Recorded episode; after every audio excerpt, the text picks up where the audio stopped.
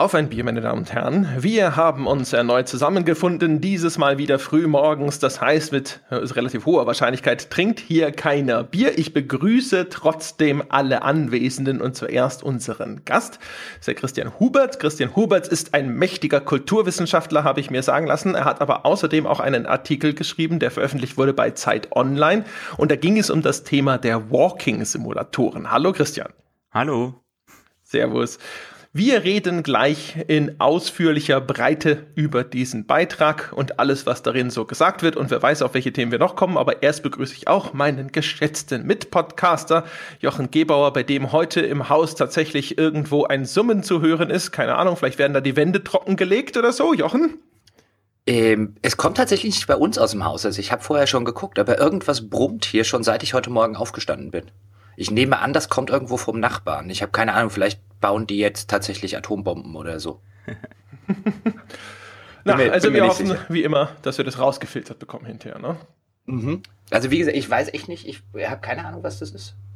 Es ist irgendwie in den, in den Wänden drin sozusagen. Als, äh, vielleicht bohren sie auch irgendwo um, um, um die Ecke oder so in einer anderen Straße irgendwie gerade die Straße auf oder so. So, so ein bisschen hört sich das an. Es klingt wie, wie die, die Prämisse zu irgendeinem Horrorfilm. Es ist in den Wänden. ja, so, Love, so Lovecraft-Film. Ja, ja, genau. Da, da gibt es doch auch die, die Ratten im Gemäuer oder so, wo genau, genau das der Fall ist. Ja, also vielleicht den Kammerjäger jetzt schon mal. Das ist, glaube ich, der Dunwich Horror oder so. Ich mich nicht sehr irre. Ah. Keine Ahnung. Vielleicht ist es auch äh, irgendeine. Vielleicht bohren sie gerade so einen U-Bahn-Tunnel unter deinem Haus durch. Mhm. Also wenn Griesheim eine U-Bahn bekommt, ich fände das gar nicht schlecht. ja? Dann kann ich mit der U-Bahn in die Kneipe. Es wird auch langsam mal Zeit. Ja. Ja. Wenn es schon mit dem Breitbandausbau in Deutschland so katastrophal ist, wie es bei uns im Forum behauptet wurde, dann kann man auch wenigstens die U-Bahn-Netze ein bisschen ausweiten.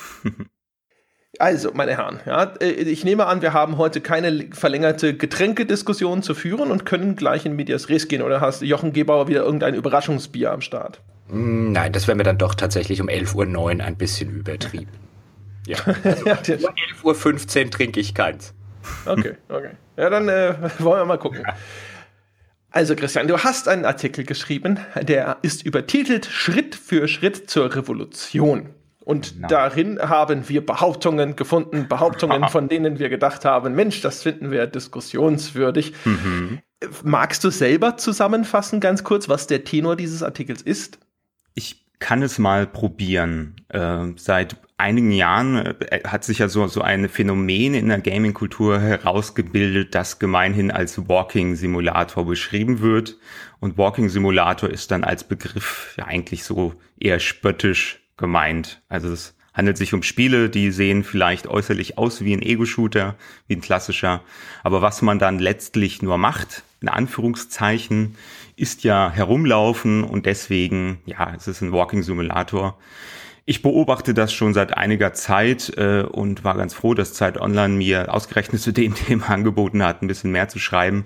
Und ja, habe versucht, meine Gedanken dazu mal zusammenzufassen. Und die lauten ungefähr so, dass ich eben nicht glaube, dass da äh, quasi nur so eine Art ja, so eine Art Verramschung von so einem, von so einem Ego-Shooter stattfindet, der so runtergebrochen wird auf eine banale Handlung wie Laufen, sondern dass da eigentlich viel mehr passiert. Also, dass da etwas passiert, was wir in anderen Kultur- und Medienformen eigentlich regelmäßig in der Vergangenheit erleben konnten, nämlich dass hier neue Ausdrucksformen gefunden werden für, für ein Medium, dass nicht nur einfach was weggelassen wird oder irgendwie etwas, was schon da war, variiert wird, sondern dass plötzlich eine ganz neue Art von Spielen da ist, die auch einen anderen Grund haben, warum man sie vielleicht spielt.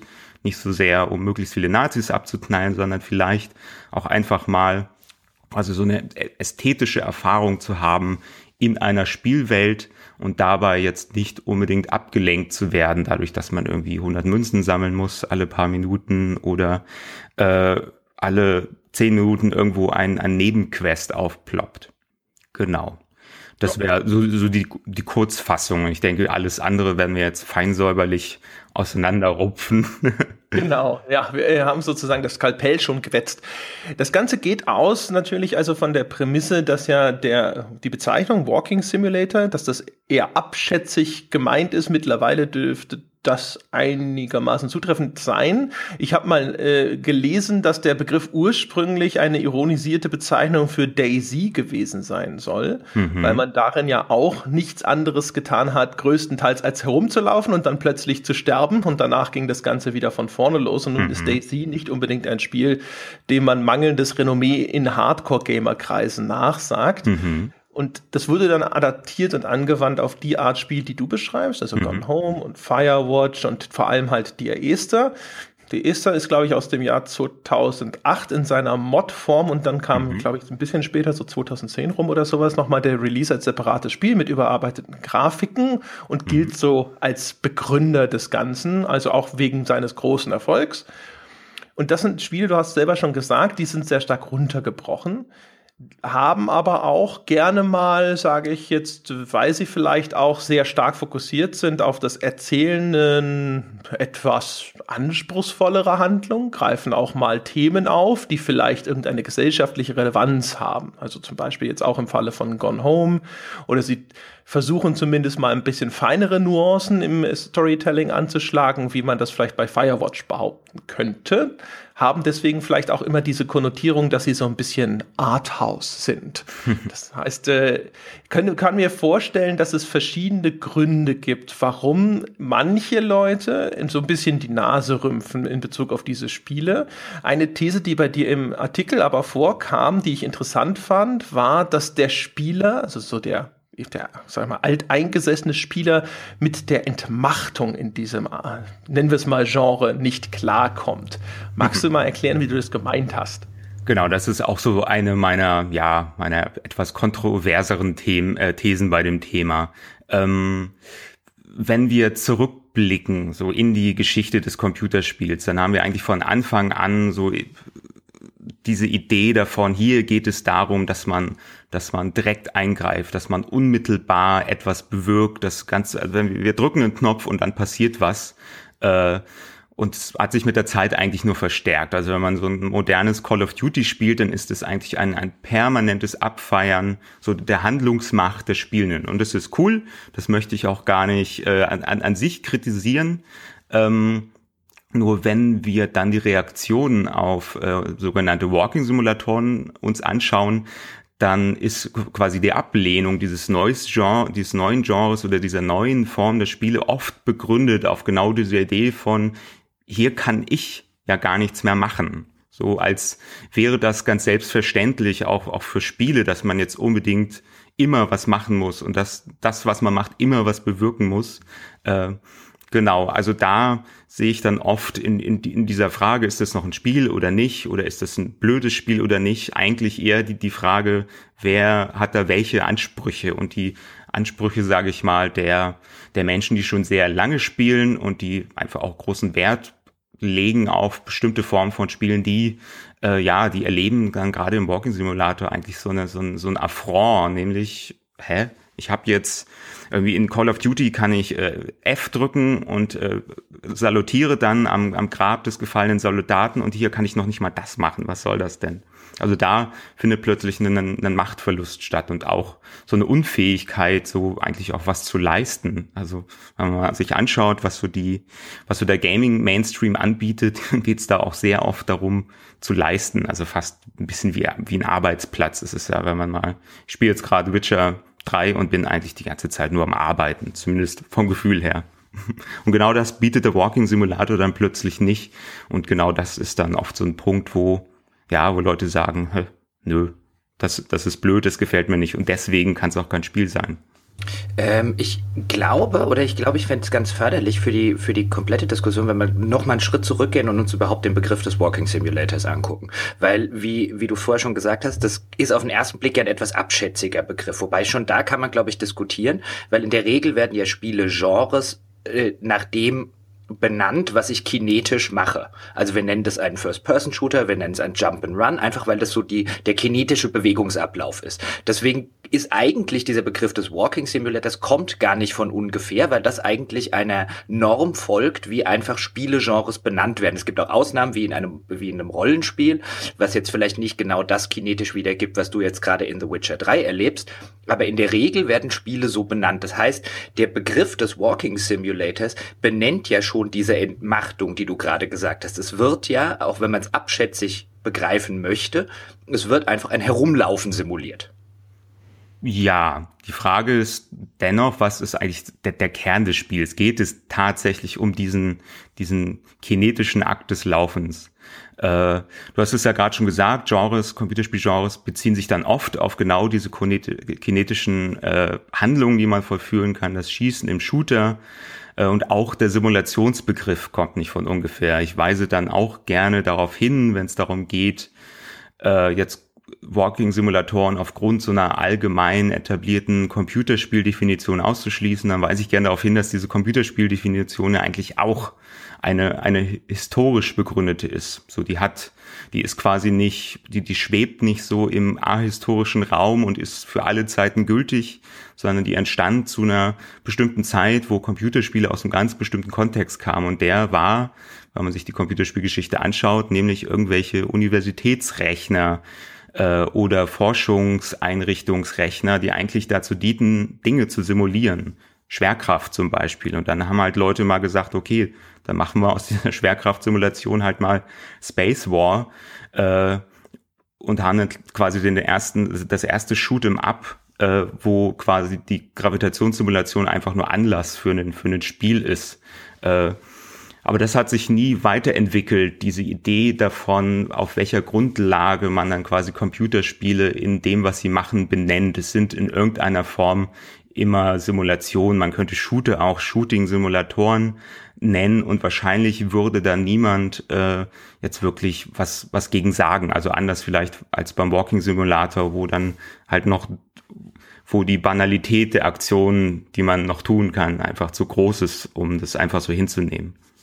Aber ist es nicht auch bei einem Shooter, also wenn wir jetzt zum Beispiel so ein klassisches Beispiel nehmen wie einen Spec Ops The Line, ist da nicht auch der Begriff des First-Person-Shooters, weil du vorher gesagt hast, das sagt dann nicht mehr aus, was ich in dem Spiel mache, aber sagt es das bei so einem handlungsgetriebenen Shooter oder bei einem Bioshock zum Beispiel, haben wir da nicht den gleichen Fall?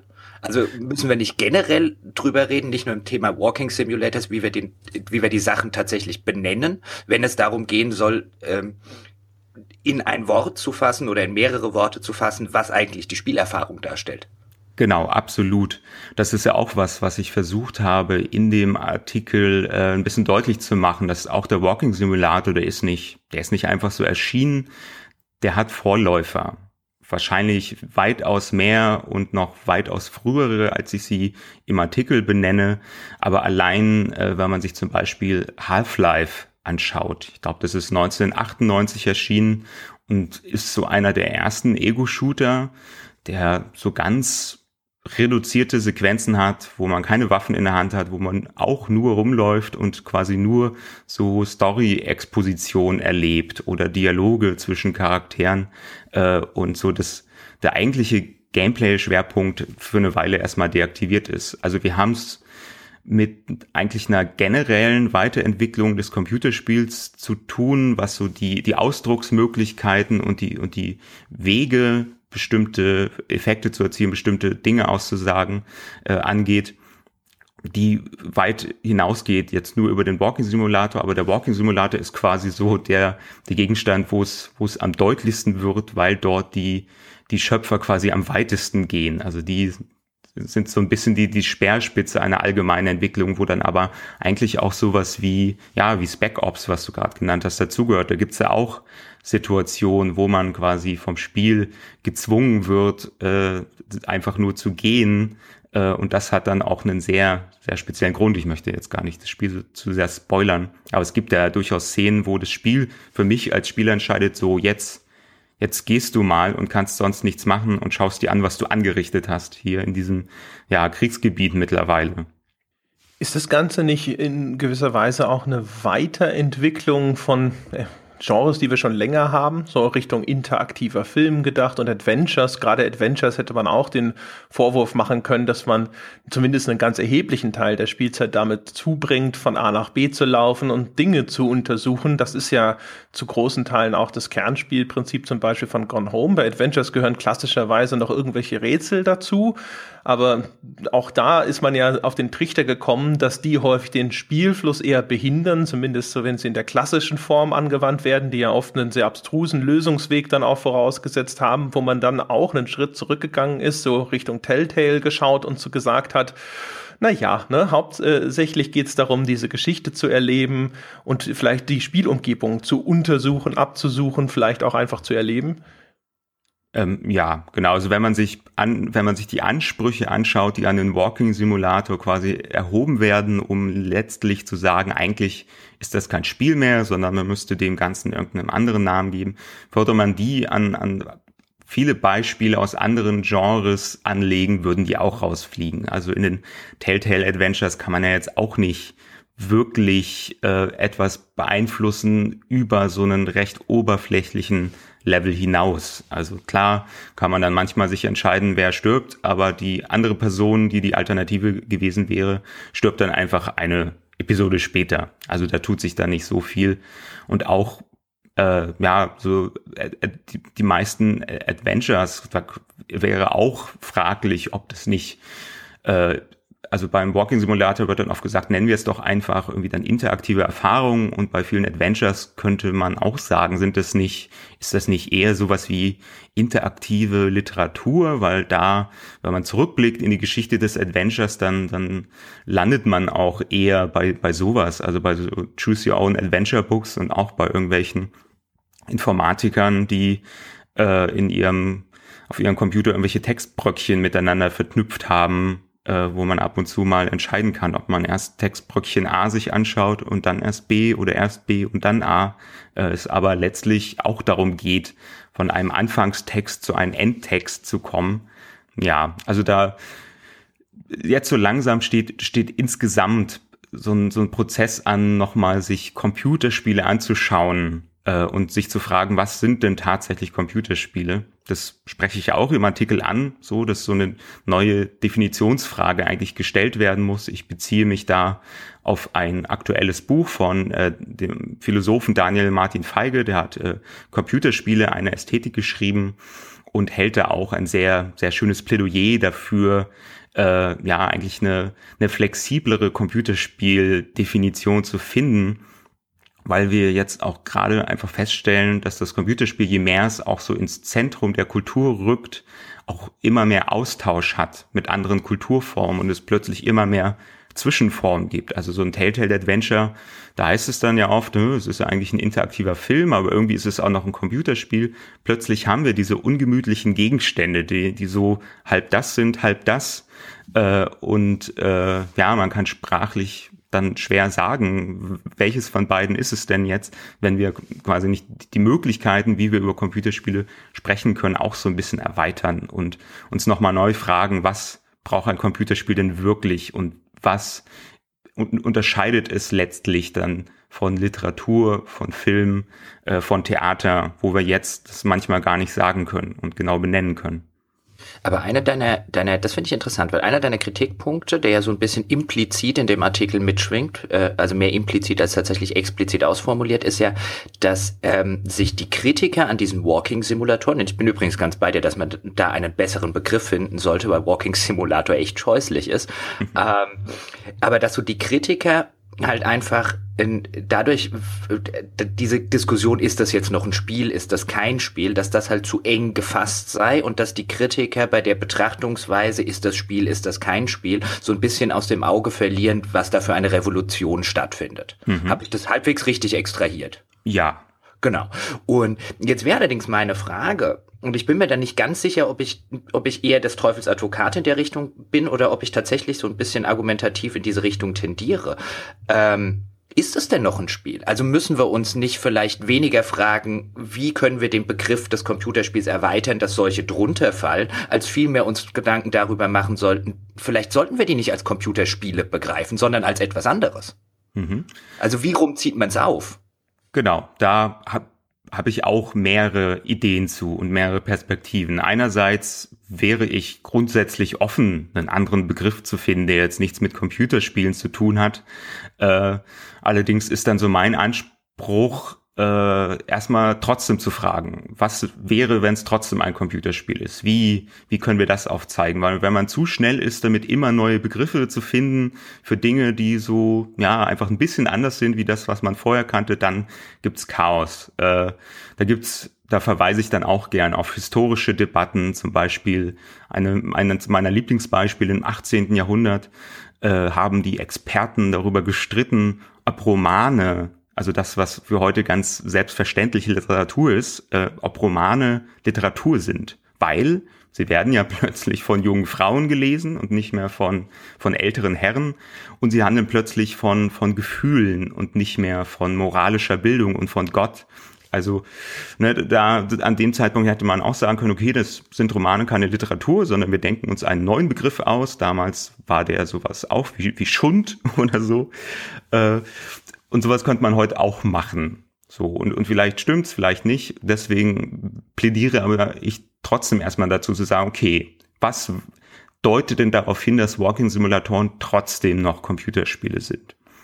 Und da habe ich zwei, zwei Richtungen. Die eine ist erstmal eine ganz pragmatische, sich den Gegenstand anzugucken und zu vergleichen, zum Beispiel mit einem Spiel, wo man ganz klassisch sagen würde, ja, das ist ein Computerspiel, da gibt's keinen Zweifel. Und es ähnelt auch noch in vielen Dingen den Walking Simulator, sowas wie Call of Duty. Was ist denn so anders an The Esther zum Beispiel zu Call of Duty Modern Warfare? Im Detail dann nämlich gar nicht so viel. Also auch in Call of Duty laufen wir im Prinzip nur von A nach B, nur dass dort eben äh, ja e-, explizitere, deutlichere Hindernisse in Form von irgendwelchen Terroristen auftauchen, die wir ausschalten müssen. Aber ohne das sind wir eigentlich schon beim Walking Simulator, nämlich äh, von A nach B laufen, nur dass die Herausforderung da halt deutlich niedriger ist, weil nicht äh, irgendwelche Terroristen uns aufhalten wollen. Und die Frage ist, ist ein, ein Spiel kein Spiel mehr, nur weil die Herausforderung zu trivial ist. Weil es ist noch eine Herausforderung, äh, von A nach B zu kommen. Also auch in Dear Esther kann man sich verlaufen, auch in Dear Esther kann man in ein Loch stürzen und der Bildschirm wird schwarz und man wird quasi an, an einer früheren Stelle respawned. So, es gibt eigentlich genug Hinweise eh schon dafür, dass es noch ein Computerspiel ist, weil es die ganz grundlegendsten Kriterien erfüllt. Wirklich in minimaler Form oft, aber dennoch. So, das wäre Punkt eins, wo ich sagen würde, naja, die haben einfach immer noch genug Ähnlichkeit zu Computerspielen. Andere Frage ist dann halt wirklich, was so der spielerische Kern ist, weil wenn man bei Call of Duty vielleicht trotzdem noch sagen würde, ja, es geht schon darum, den Level zu beenden und äh, zwischendrin haufenweise Terroristen abzuknallen, würde man beim Walking Simulator nicht sagen, ja, es geht davon von A nach B zu kommen. Yay, ich habe äh, die Esther, keine Ahnung, ich habe einen Speedrun gemacht und ich bin besonders schnell von A nach B gekommen. Das würde wahrscheinlich niemand machen, äh, sondern plötzlich äh, ja, gibt es einen anderen Grund, eigentlich dieses Spiel zu spielen. Und da ist die Frage, ob man jetzt sagt, dieser andere Grund, es zu spielen, ist vielleicht ein Hinweis darauf, dass es kein Computerspiel mehr ist. Äh, aber auch da würde ich dann sagen, ja, was, was sollen denn Spiele eigentlich leisten? Also wenn man sich klassische Spieldefinitionen anguckt, steht dann nirgends, die sollen mir quasi so ein so also eine Machtfantasie ermöglichen. Die sollen mir eine streng mechanische Aufgabe stellen, wie so viele Dutzend Terroristen abzuknallen, um zum Endpunkt zu kommen. So eine klassische Spieldefinition haben wir auch verschiedene Arten des Spielens. Also nicht nur sowas wie äh, wie Alea, also so Glücksspiel, äh, nicht nur sowas wie, oh Gott, jetzt fallen mir die ganzen Fachbegriffe nicht mal ein. Aber auf jeden Fall, worauf ich hinaus will, in den klassischen Spieldefinitionen gibt's auch immer, äh, wird immer auch mit, mit so, solche Spielkerne mit eingeschlossen, wie zum Beispiel Mimikry, also sowas wie, wie Schauspiel oder Vertigo, sowas wie ja, einfach so ein, so ein Gefühl von Anwesenheit zu haben. Wir spielen ja nicht nur, um ein Erfolgserlebnis zu haben, wir spielen auch Spiele, weil wir uns beim Spielen selbst spüren und unser Gegenüber spüren und wir bestimmte ästhetische Erfahrungen haben. Wenn wir Fangen spielen, ist es nicht nur geil, ich habe jemanden gefangen, sondern es ist auch wow, ich bin körperlich, ich spüre meinen Körper, ich bin angestrengt, ich habe Angst, ich äh, er, erlebe Spannung, Anspannung, Entspannung. Und das ist etwas, das macht der Walking Simulator auch noch, nur eben nicht mehr so als, als Nebenprodukt von ich baller rum oder keine Ahnung, löse irgendein kompliziertes Rätsel, sondern als, als Kern, als spielerischer. Aber wenn ich jetzt, wenn ich jetzt sowas nehme, wie zum Beispiel Fangen, oder weil du gerade von klassischen Spieldefinitionen geredet hast, und die sind in der Tat, wenn man sich die anguckt, sehr weit gefasst. Und da geht es häufig gerade in den ganz klassischen Sachen eben um eine Freizeitbeschäftigung, die ich zur Entspannung oder zum Pläsier mache. Aber wenn ich mir jetzt tatsächlich de facto viele populäre Spiele angucke, dann ist da drin die Herausforderung beziehungsweise der Wettkampfgedanke sehr, sehr manifest. Nicht in unbedingt allen. Es gibt durchaus auch Spiele, die gerade von kleinen Kindern gespielt werden, so Vater, Mutter, Kind oder sowas, ähm, in denen weniger so eine Wettkampfsituation oder eine Herausforderung impliziert ist, bei den meisten ist es schon. Und das ist ja das, was die Walking-Simulatoren wegnehmen. Sie nehmen ja dieses Grundsätzliche, und da kommen ja Spiele ursprünglich mal her aus diesem ganzen Spielhallengedanken, ich gegen die Maschine und ich gewinne. Ähm, da sind ja auch die Anleihen zum Glücksspiel relativ nah, äh, nah dabei, bloß dass halt die klassischen Spielautomaten einfach das Glückselement durch ein Skill-Element ersetzt haben. Ansonsten ähm, kann man die ja relativ gut miteinander vergleichen. Und das nehmen ja die ganzen Walking-Simulatoren raus und da, finde ich, kann man schon rein grundsätzlich fragen, und ich glaube, da kommt auch im, im ersten Schritt einfach mal die Ablehnung von manchen Leuten gegen dieses Genre her, dass das dann kein Spiel mehr sei, weil das dem Spiel in diese, in diese dieser Definition notwendige Grundlage einfach fehlt. Genau, aber du hast ja im Prinzip gerade auch schon die, diese Grundlage zurückgeführt auf quasi auf so einen historischen Präzedenzfall, nämlich die Spielhalle, so das Spielen gegen die Maschine, das Gewinnen gegen die Maschine. Und klar, man könnte jetzt sagen, das war der, der Ausgangspunkt unserer Definition und an der hängen wir jetzt. Bei der bleiben wir einfach. Ähm, wo ich dann aber kritisch anmerken würde, äh, dass äh, sich es bei Computerspielen um einen kulturellen Gegenstand handelt, um einen ästhetischen, der sich weiterentwickelt, wie jeder andere kulturelle, äh, ästhetische Gegenstand. So klar, man hätte auch beim Film sagen können, Anfang des 20. Jahrhunderts, nur ein Film geht es darum, dass eine Kamera irgendwo steht und einen einfahrenden Zug fährt. Äh, und, und alles, was, was mehr macht oder was anderes macht, da brauchen wir einen neuen Begriff. Also es ist äh, eine nicht ganz unproblematische Frage, aber eine Frage, die halt gestellt werden muss regelmäßig, wie man denn umgeht damit, dass so Kulturformen, mediale Formen plötzlich neue Dinge machen. So plötzlich muss man nämlich wieder diese Frage stellen, gehören sie jetzt noch dazu oder nicht?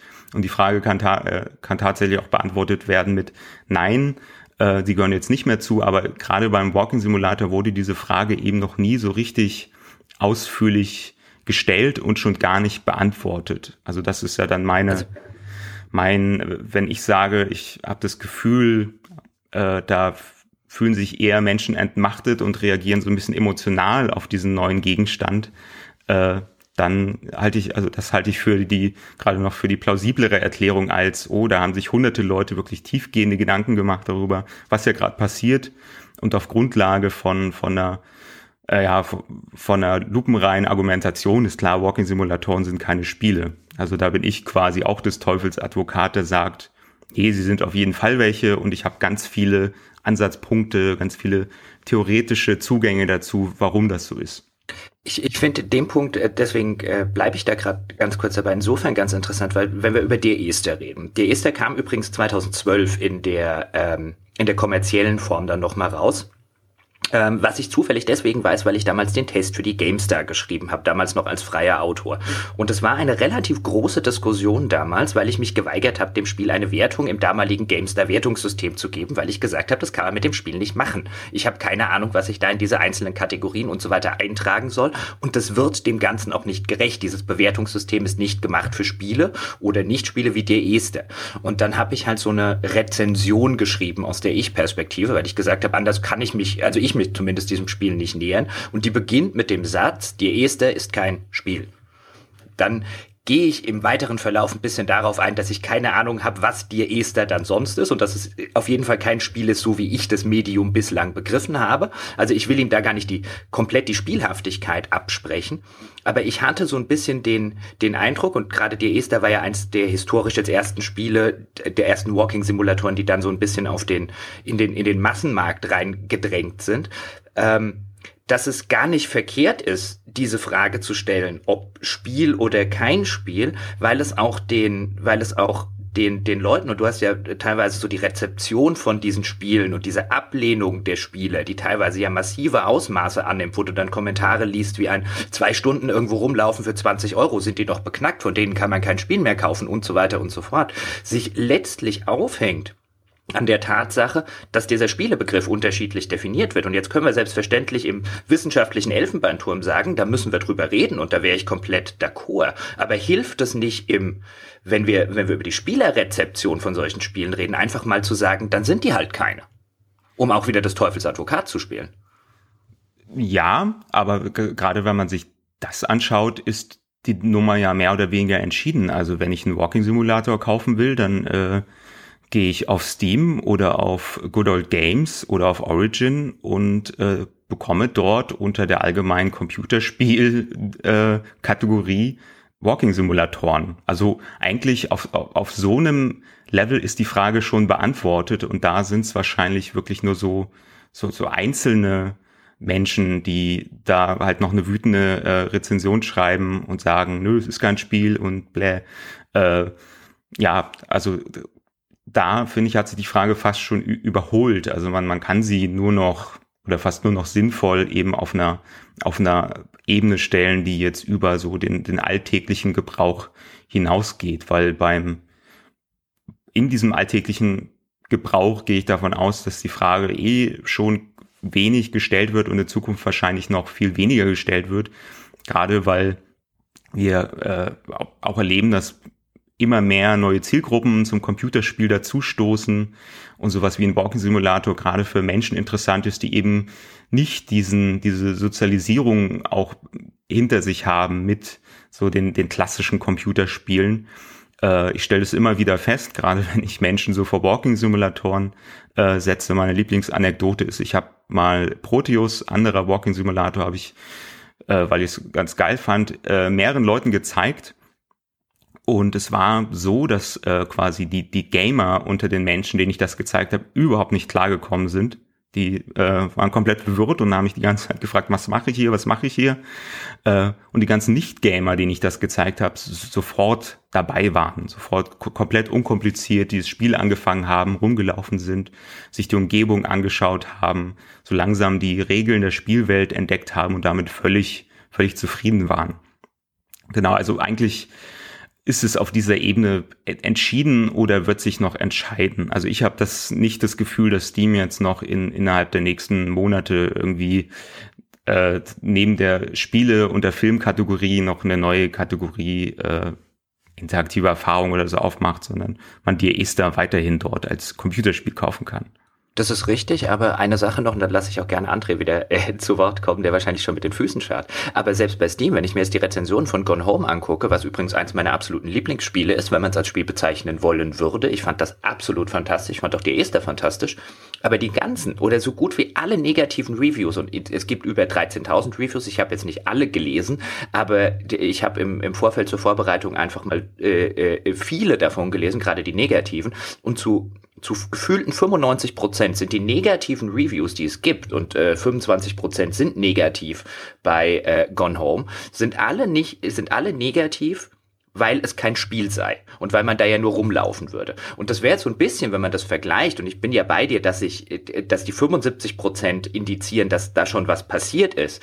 Aber man stelle sich in irgendeinem anderen Genre vor, dass 25 Prozent der Reviews negativ seien, zum Beispiel bei einem Civilization, weil es ein Strategiespiel ist. Also da gibt es ja echt noch eine große Gruppe.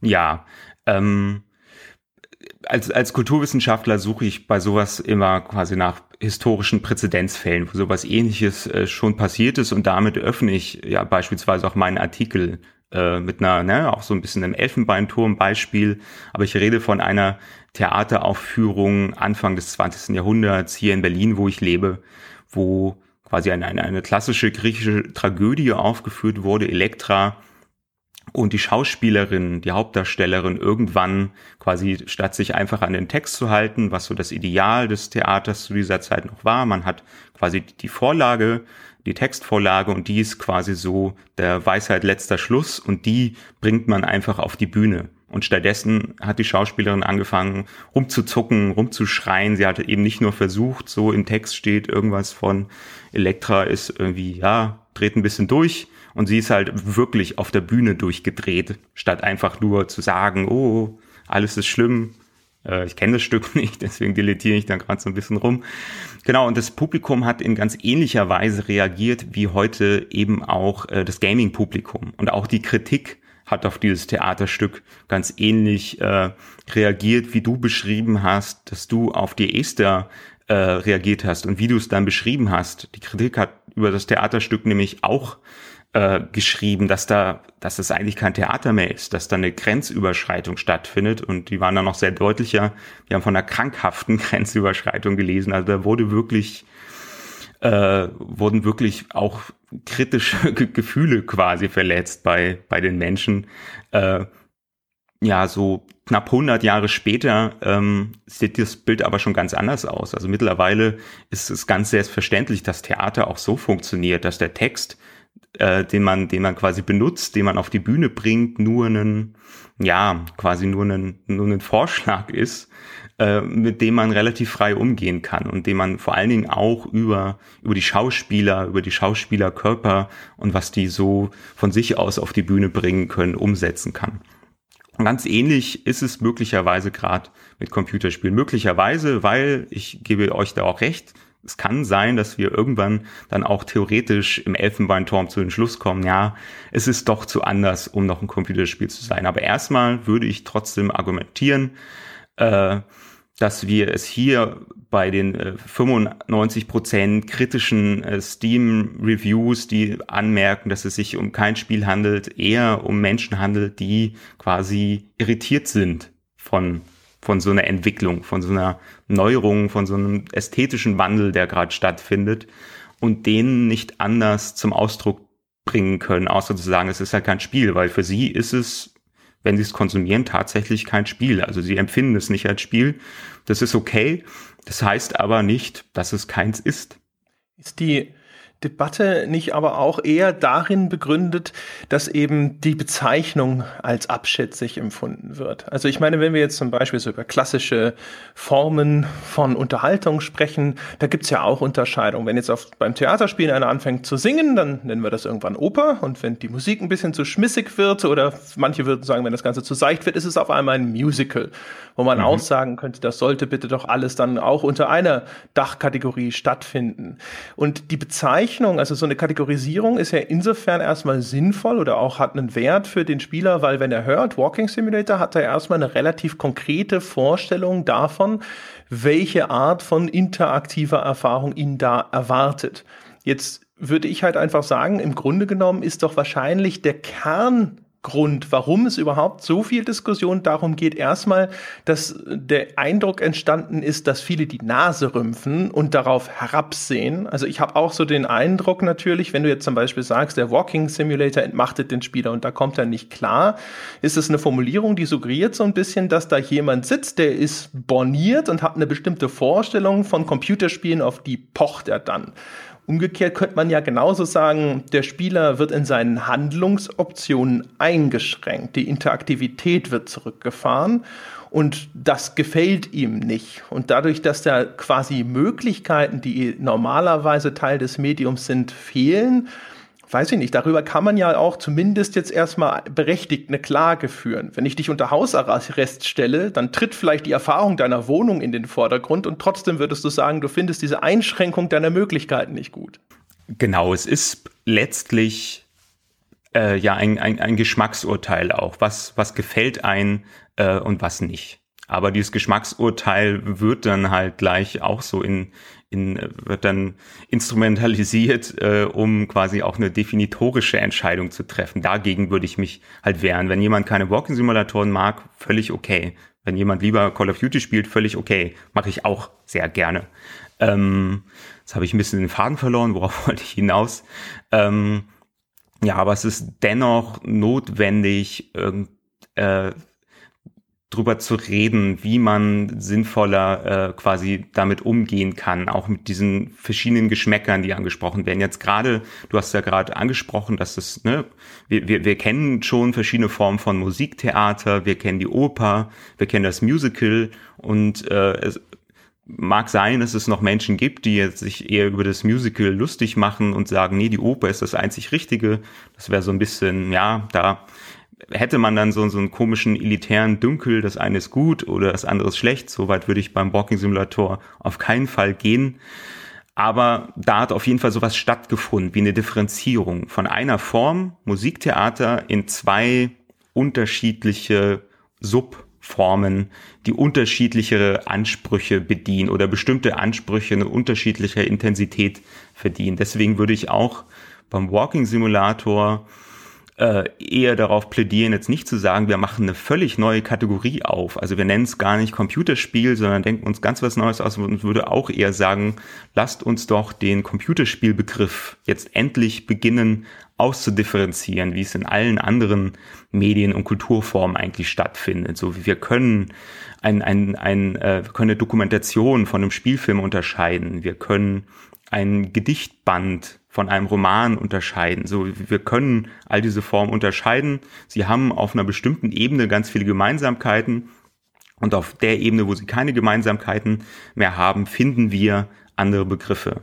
Und da ist äh, der Walking Simulator Begriff erstmal hinreichend. So, ich finde ihn, ich benutze ihn auch noch regelmäßig, auch wenn er, äh, wenn mir eigentlich klar ist, dass da irgendwas nicht mit stimmt, dass er eigentlich das Falsche beschreibt oder das, was neu ist an Walking-Simulatoren, eigentlich gar nicht, gar nicht im, im Namen trägt. Äh, ja, aber dennoch ist es erstmal ein sinnvoller Begriff, weil er eben diese, weil er auch Erwartungshaltung steuert. So, wenn ich Musical lese, weiß ich, was ich bekomme. Wenn ich Oper lese, weiß ich, was ich bekomme. Wenn ich Walking Simulator lese, weiß ich auch grundlegend, was ich bekomme. Und jetzt ist halt die Frage, wie man vielleicht dennoch diesen Begriff nochmal neu formuliert, besser formuliert, so dass er eben nicht nur ja so eine so eine Reduzierung darstellt auf so eine kinetische Aktion, sondern dass er äh, quasi in, in, ins Zentrum nimmt, äh, was eigentlich wichtig, was eigentlich zentral ist am Walking Simulator. Wir nennen ja eine Dokumentation dann auch nicht einfach einen Nicht-Spielfilm oder so oder ein ein Aber Realspielfilm. Den Elitarismus, den André gerade so ein bisschen oder das Naserümpfen möchte ich noch mal äh, äh, kurz zurückkommen, weil du schreibst mhm. in einem Zeitartikel auch und ich zitiere: Wer sich in dir ist, der langweilt, spielt das möglicherweise einfach falsch oder scheitert an der ästhetischen Herausforderung. Und jetzt weiß ich oder ich meine zu wissen, was du damit sagen willst, aber jetzt könnte man auch wieder sagen, dass man sich so manchmal erinnert fühlt an einen gewissen wissenschaftlichen Elitarismus, den es auch in anderen Dingen äh, und Bereichen gibt. Ich kann mich zum Beispiel durchaus auch an Professors aus der Literaturwissenschaft erinnern, die was Ähnliches dann über äh, literarische Werke gesagt haben. Ich erinnere mich an einen, der sowas sehr, sehr Ähnliches gesagt hat zum Thema Ulysses, mit dem ich dann einen großen äh, Streit zu diesem Thema hatte, weil ich gesagt habe, nein, man kann sich, man kann in Ulysses auch, den, den kann man richtig lesen und nicht an der ästhetischen Herausforderung scheitern und ihn trotzdem sturzlangweilig finden, weil er sturzlangweilig ist, so empfand ich das zumindest. Ähm, ist das, ist, kannst du das noch ein bisschen klarer stellen, was du damit, oder klarstellen, was du damit meinst? Ja, klar. Ja. Das ist, äh, du hast es schon ein Stück weit richtig erkannt, auch als eine Provokation, aber es ist eine sehr bewusste Provokation. Wir haben ja auch schon ein bisschen drüber geredet, äh, dass äh, quasi Walking-Simulatoren auf dieser klassischen Gaming-Ebene wenig Herausforderungen bieten. Äh, und ich provoziere gern dann dennoch damit, dass Walking-Simulatoren eben auf einer anderen Ebene sehr herausfordernd sind. Gerade, ich würde auch sagen, es existiert zurzeit eine elitäre äh, Situation, so ein, ein elitäres Naserümpfen, aber eben nicht von Seiten der Walking-Simulatoren und Walking-Simulatoren-Vertreter gegenüber den klassischen Computerspielen, sondern eigentlich umgekehrt. Also das erleben wir immer wieder, so wir in, in, in der Gaming-Kultur wird differenziert zwischen den Hardcore-Games, so das sind eigentlich die richtigen Spiele, und den Casual-Games. Äh, ja, genau. Und da existiert eigentlich schon, was du gerade so als elitären Standesdünkel oder so bezeichnet hast. So ich, ich sehe das zumindest so, gerade wenn jetzt neue Zielgruppen hinzukommen, denen eigentlich so die, die Gaming Credibility aberkannt wird, eben weil sie dann Spiele spielen, die eben einfacher sind, die leichter zugänglich sind, die auch andere Bedürfnisse, äh, die man beim Spielen erfüllt sehen möchte, erfüllen. Äh, und klar, es gibt eine Gefahr, dass man jetzt beginnt zu sagen, nein, der Walking Simulator ist die, die, ist die eigentliche Form des Computerspiels, die bessere. Äh, und wer die nicht gern spielt, ist quasi ein Banause. Äh, das möchte ich nicht sagen. Aber was ich sagen möchte, ist auch, äh, Walking-Simulatoren haben eine Herausforderung. Es gibt bestimmte Regeln, die man erfüllen muss. Es gibt äh, Fail-States, man kann scheitern in diesen Spielen, aber eben nicht mehr auf dieser rein spielmechanischen Ebene, wie zum Beispiel bei einem Call of Duty. In einem Call of Duty, da kann mir ein Terrorist die Kugel durch den Kopf schießen und es ist Game Over. Und äh, im Walking Simulator kann es passieren, dass ich schlicht und einfach äh, diese Erfahrung, die das Spiel mir anbietet, ich nicht teilen kann, weil mir ähm, dort eine Fähigkeit fehlt, eben diese äh, Erfahrung machen zu können. Äh, genau, und genau daran kann man scheitern. Und ob das jetzt ob das jetzt gut oder schlecht ist, muss jeder für sich entscheiden. Es ist aber halt kein Kriterium, um dann zu sagen, ich kann diese Erfahrung nicht machen, deswegen ist es kein Spiel. Und da plädiere ich halt für, für Vorsicht und auch für ein bisschen selbst, also für eine Selbstschau zu schauen, okay, warum lehne ich diese Spiele tatsächlich ab? Ist es möglicherweise auch, dass da dass da quasi plötzlich ein, eine Form von Spiel da ist, die ich mit den Fähigkeiten, den ich, die ich erlernt habe, nicht mehr gut spielen kann. Weil auch sowas wie, ähm, ich äh, beziehe mich in dem Text ja auch auf den, auf den Philosophen Gernot Böhme, der er schreibt viel über ästhetische Theorie und unter anderem sagt er auch, dass es so etwas gibt wie ästhetische Erfahrungsfähigkeit und die können wir trainieren. Wir können äh, genauso wie man Meditation trainieren kann oder wie man, äh, wie, wenn man regelmäßig ins Museum geht und sich mal so Gegenstände intensiv anschaut, kann man auch trainieren, diese Gegenstände mehr zu würdigen. Und genau diese Fähigkeit der ästhetischen Erfahrungsfähigkeit muss man auch mit Walking-Simulatoren quasi erstmal entwickeln. Man muss sich quasi auf sie einlassen. Das hat man auch in den klassischen Spieldefinitionen. Da ist oft die Rede davon, dass man so eine Illusory Attitude braucht. Also man muss überhaupt erstmal spielen wollen. Und ich würde durchaus behaupten, dass es so einen gewissen Unwillen gibt, Walking-Simulatoren äh, spielen zu wollen in der Art und Weise, wie sie quasi vorgeben, gespielt werden zu müssen und dass das dann eher zu Irritierungen führt, als dass es sich eigentlich gar nicht um Computerspiele handelt. Das war jetzt wieder ein riesenlanger Monolog, aber ist jetzt vorbei. Es gibt ja auch Walking-Simulatoren, die äh, von dieser Kritik, zumindest meinem Gefühl nach, in großen Teilen ausgenommen wurden. Also die äh, PT-Demo, was sich dann hinterher so als spielbarer Teaser, das war ja auch das, äh, das was die Abkürzung bedeutete, für Silent Hill entpuppte, war ja auch ein Walking Simulator. Man lief quasi durch dieses Haus, aber es war expliziter, weil es ein Horrorspiel gewesen ist. Also es gab sehr viele sehr explizit verstörende Erfahrungen, die man da machen konnte. Und andere Spiele wie Firewatch, was aber auch eigentlich jetzt vielleicht zumindest, sage ich mal, durchaus weniger in der Kritik stand, was zum Beispiel eingeschränkte Handlungsmöglichkeiten angeht, als sowas wie Dear Esther das erfordert schon eher, dass man bereit ist, sich auf Nuancen im Dialog oder ähnliches einzulassen. Ist das auch vielleicht einfach nur so eine Konsequenz daraus, dass der Spieler es vielleicht auch gar nicht gewohnt ist, auf solche Dinge zu achten? Er ist ja eher so ein bisschen konditioniert darauf, dass er entweder eine Handlung abseits der eigentlichen Spielerfahrung präsentiert bekommt in Zwischensequenzen, dass also quasi seine, seine Spielerfahrung endet und dann ein Handlungssegment beginnt, bevor er das wieder aufnimmt. Oder ist es sogar so, dass die Spielehandlungen oder das, was erzählerisch angeboten wurde, so lange relativ seicht und nebensächlich war, dass er jetzt einfach konditioniert ist auf äh, interaktive Handlung und dann noch Probleme hat, sowas wahrzunehmen, weil er es gar nicht erwartet, weil er das gar nicht sucht? man kann da die, die, die Spielenden ja auf jeden Fall auch erstmal in Schutz nehmen und da würde ich auch ganz klar sagen, sowas wie, wie, die, wie die Aster oder wie Proteus, das sind auch schon ganz schöne Extremfälle. So, und wenn man äh, quasi von, von Call of Duty in die Aster reinhüpft, ist das schon so, als hätte man irgendwie im besten Fall mal die Rocky Horror Picture Show auf DVD gesehen und ist plötzlich in irgendeiner Oper auf Italienisch und weiß überhaupt nicht, was mit einem passiert. Ähm, genau, also da äh, gibt es auch schon erstmal einen allgemeinen Lernprozess, äh, der nachvollzogen werden muss, der so schnell gar nicht passieren kann. Und es ist äh, wie ich ja auch schon angemerkt habe, ja auch gar nicht so neu, dass so Walking Simulator Elemente schon auftauchen in Spielen. Ich nutze Call of Duty auch gerne als Beispiel, weil das hat erstaunlich viele Walking Simulator äh, Momente, wenn ich irgendwie einen Vortrag halte zu dem Thema, dann zeige ich eigentlich immer ein Level aus Call of Duty Modern Warfare ganz am Anfang, wo man äh, auch nichts machen kann, wo man quasi, ist noch weniger als ein Walking Simulator, eigentlich man wird quasi in einem Auto verfrachtet und mit dem Auto quasi gefangen äh, so durch eine Stadt im Nahen Osten gekarrt und erlebt einfach diesen, diesen Putsch politischen, der da gerade stattfindet.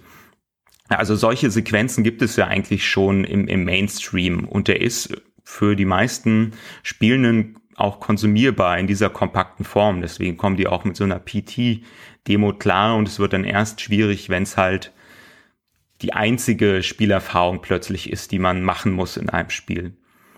Und äh, genau, und sowas wie Esther ist dann wirklich eine Extremform. Ich finde es auch ganz schön, was jetzt so ein Spiel wie Firewatch macht und Gun Home hat es eigentlich auch schon ein bisschen gemacht.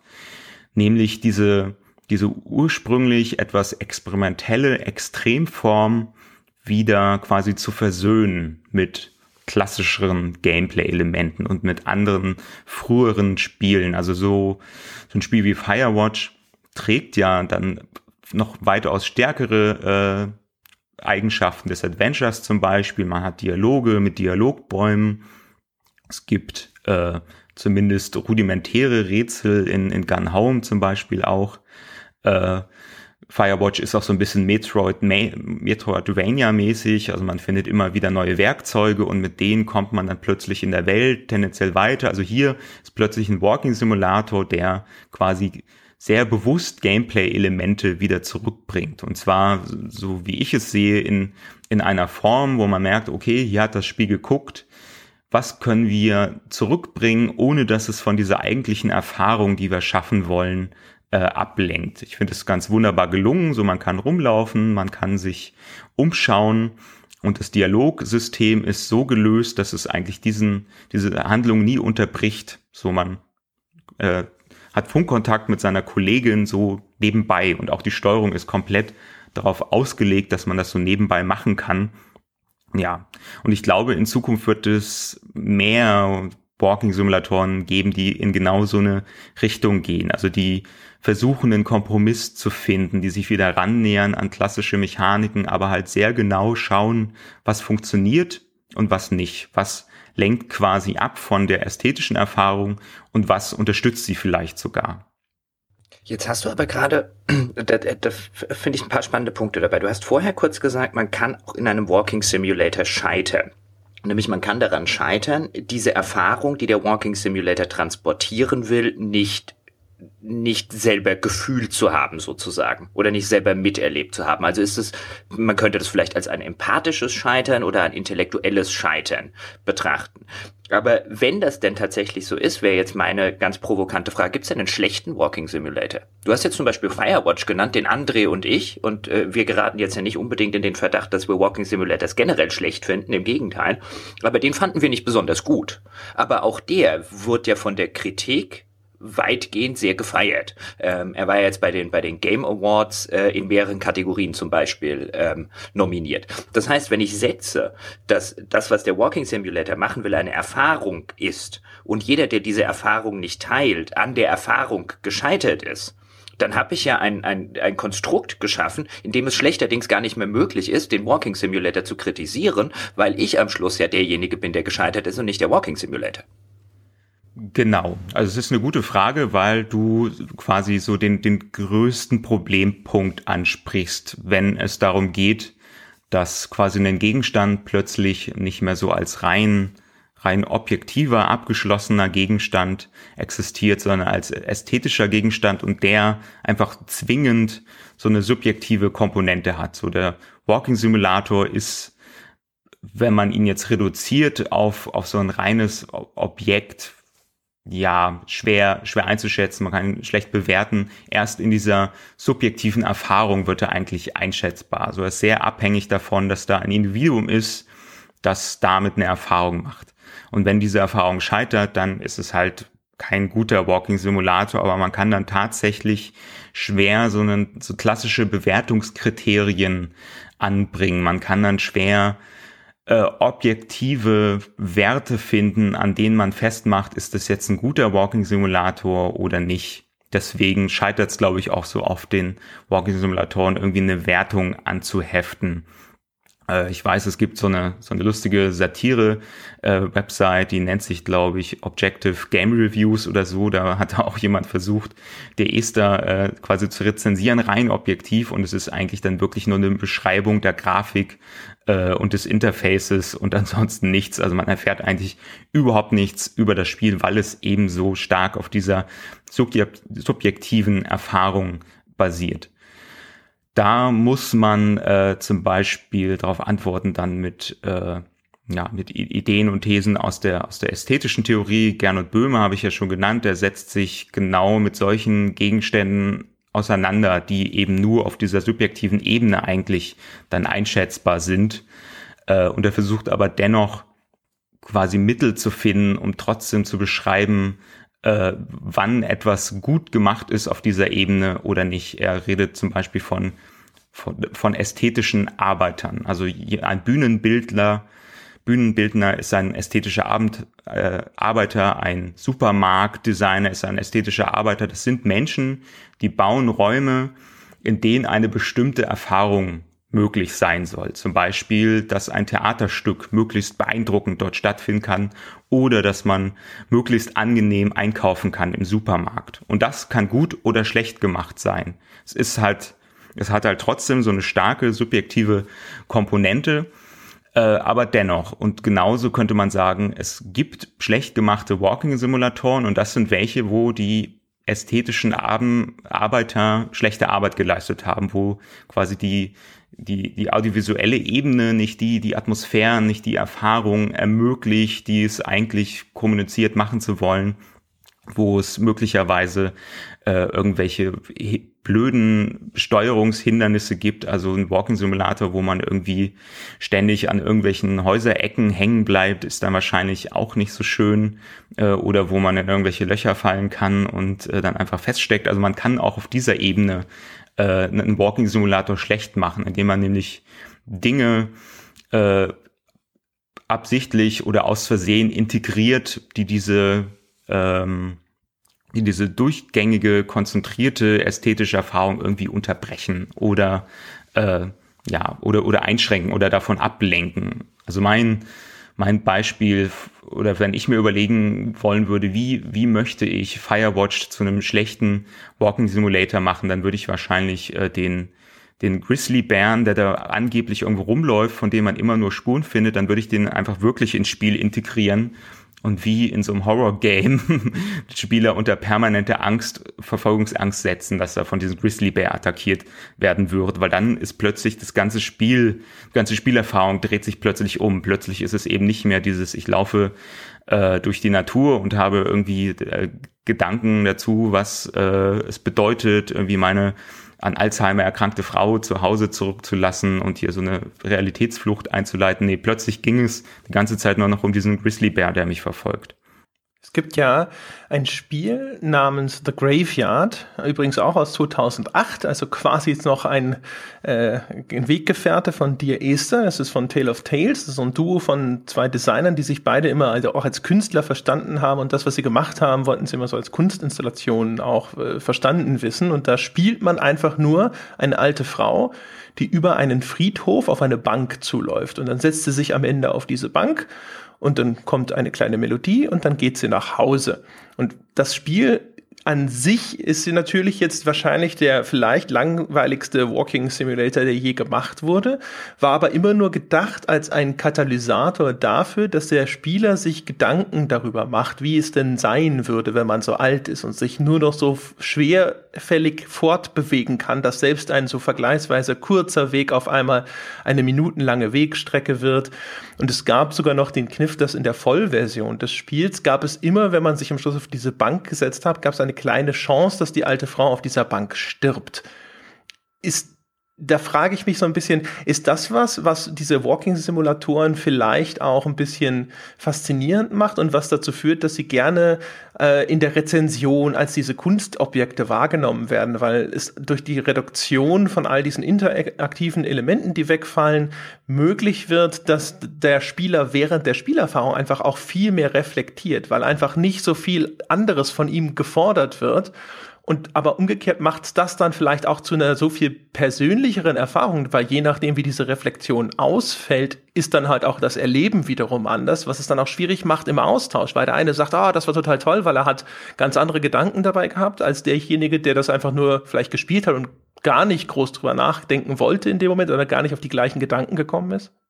Genau, das ist ein sehr wichtiger Punkt und das ist äh, mit Graveyard auch eigentlich schön, schön illustriert. Also gerade diese, diese Möglichkeit des Sterbens und diese, diese Ruhe, die man in dem Spiel auch hat, sich genau darüber Gedanken zu machen, ist Kern dieser, dieser Spielerfahrung. Und das ist auch was, was Walking-Simulatoren eigentlich in den meisten Fällen ermöglichen wollen, nämlich diese, auch mal diese Freiräume lassen, sich tiefergehend Gedanken zu machen über, über bestimmte Dinge, die in, von der Handlung angesprochen werden oder die sonst in, in der Spielmechanik auftauchen. Ein Beispiel, so ein Vorläuferbeispiel, was ich im Text auch nenne und was auch mal äh, quasi der, der Auslöser war für mich, mir Gedanken zu machen äh, über all diese Dinge, die ich quasi jetzt am Walking Simulator äh, illustriere, ist das Spiel Shadow of the Colossus, was ja jetzt bald inoffiziell endlich nach, äh, Nachfolge bekommt mit The Last Guardian. Ähm, was aber schon damals ganz ähnliche Reaktionen provoziert hat, wie viele Walking-Simulatoren heute. Nämlich da hieß es auch, es ist, ja, man hat diese 16 Kolosse, die man besiegen muss und dazwischen passiert einfach nichts. So, das war eine Perspektive und die andere war, wow, wie cool, dass zwischen diesen 16 Kolossen nichts passiert, weil plötzlich reite ich durch diese Leere äh, und habe Zeit, überhaupt mir mal Gedanken zu machen darüber, was ich eigentlich tue. So, und das Spiel ist ja wunderbar darin, ein so sehr widersprüchliche Hinweise dazu zu geben, ob das, was man tut, eigentlich okay ist oder nicht, weil eigentlich haben man diese Kolosse gar nichts getan. Äh, und das war so eins der ersten äh, ja, Spielbeispiele, die so in Richtung Walking-Simulatoren dann auch gingen, in genau diesen Sequenzen, wo man jetzt nicht gerade kämpft und die so einen Effekt erzielen und der so auch wahrgenommen wurde von vielen, auch in der Kritik, also wo Leute äh, irgendwie bei Spiegel Online wurde auch geschrieben, dieses Spiel macht alles falsch und genau das ist quasi das äh, Revolutionäre daran, dass es ein, diese, diese Ruheräume gibt. Äh, ja, und Walking-Simulatoren machen da was ganz ähnliches, nur eben, dass sie oft dann noch reduzierter sind. Man muss sich plötzlich oder man hat überhaupt erstmal die Gelegenheit, sich mit bestimmten Stimmungen auseinanderzusetzen. Überhaupt kann ein breiteres Spektrum an Emotionen dargestellt werden. Äh, Spec Ops wurde ja auch schon genannt. Das ist dann, ich finde es ein super Spiel, aber das ist auch oft ein Beispiel für mich, an dem ich sage, na, hier funktioniert äh, diese, dieser, dieser Versuch, so, so eine bestimmte Aussage zu treffen, nicht gut, eben weil es dann an manchen Stellen nicht genug Walking Simulator ist. Das Spiel erzählt dann ja mehr oder weniger, so Gewalt ist schlecht, diese kriegerische Auseinandersetzung ist sinnlos. Äh, man hat aber selten überhaupt Zeit, um darüber nachzudenken. So man kämpft sich von Scharmützel zu Scharmützel und dann gibt's zwischendrin mal einen Dialog darüber, wie, wie schlimm das eigentlich ist und dann kämpft man aber sofort weiter und es gibt einfach diesen Konflikt zwischen hier, Spieler, fühl, fühl dich jetzt mal schlecht dafür, was du tust und yay, jetzt kommt die nächste äh, Achterbahnfahrt der Explosionen und der Kopfschüsse, hab Spaß. So, und genau das machen Walking-Simulatoren nicht. Die zeigen einen vielleicht was Verstörendes, was Schlimmes oder lassen einen was Schlimmes tun, und dann lassen sie einen erstmal damit im wahrsten Sinne des Wortes in Ruhe. Im Text benutze ich da ja den Begriff handlungsentlastet, den äh, Gernot Böhme auch benutzt, um zum Beispiel zu beschreiben, wie, wie so ein Museumsraum oder so ein Kunstausstellungsraum funktioniert. Also würde man im, äh, im, im äh, Museum oder in der Kunstausstellung jetzt irgendwie Ping-Pong spielen müssen, um irgendwie zum nächsten Bild zu kommen, würde man auch irgendwie sich nicht so richtig mit dem Bild auseinanderzusetzen, sondern man würde halt gucken, dass man das Ping-Pong-Match gewinnt. Und so ist es oft beim, beim Spielen. Während man 50 Nazis in den Kopf schießt, hat man halt eigentlich keine Zeit darüber nachzudenken, was das bedeutet, 50 Nazis in den Kopf zu schießen. So, da gibt es einfach diesen Konflikt und den brechen Walking-Simulatoren erstmals auf und es zeigt sich, dass das funktioniert für sehr viele Menschen finde es sowieso einen interessanten Gedanken, weil man sich ja auch Fragen stellen kann, was das Pacing von herkömmlichen Spielen angeht. Also die ja zum Beispiel einen häufig bombardieren mit Handlungsoptionen und auch vielleicht mit Erzählung. Also bei GTA zum Beispiel ist halt auch jede Autofahrt dann zu irgendeinem Missionsziel mit irgendwelchen Dialogsequenzen gefüllt, wo man das Gefühl hat, die Designer haben teilweise auch Angst, irgendwo diesen Leerlauf zuzulassen. Und umgekehrt wenn man so ein bisschen über das nachdenkt, was wir eben hatten, dass halt in dem Walking Simulator überhaupt die Zeit, also die Möglichkeit und der Raum existiert, um Dinge zu reflektieren. Das erinnert mich auch so ein bisschen an, es gibt so bei der Psychotherapie, so in den Gesprächstechniken ja auch, dass der Therapeut quasi erstmal schweigt, um zu gucken, welche andere Reaktion dann von dem Patienten kommt. Das Journalisten kennen sowas auch ein bisschen als Interviewtechnik, dass man einfach mal die Klappe hält und guckt, ob derjenige versucht, sich noch weiter zu erklären.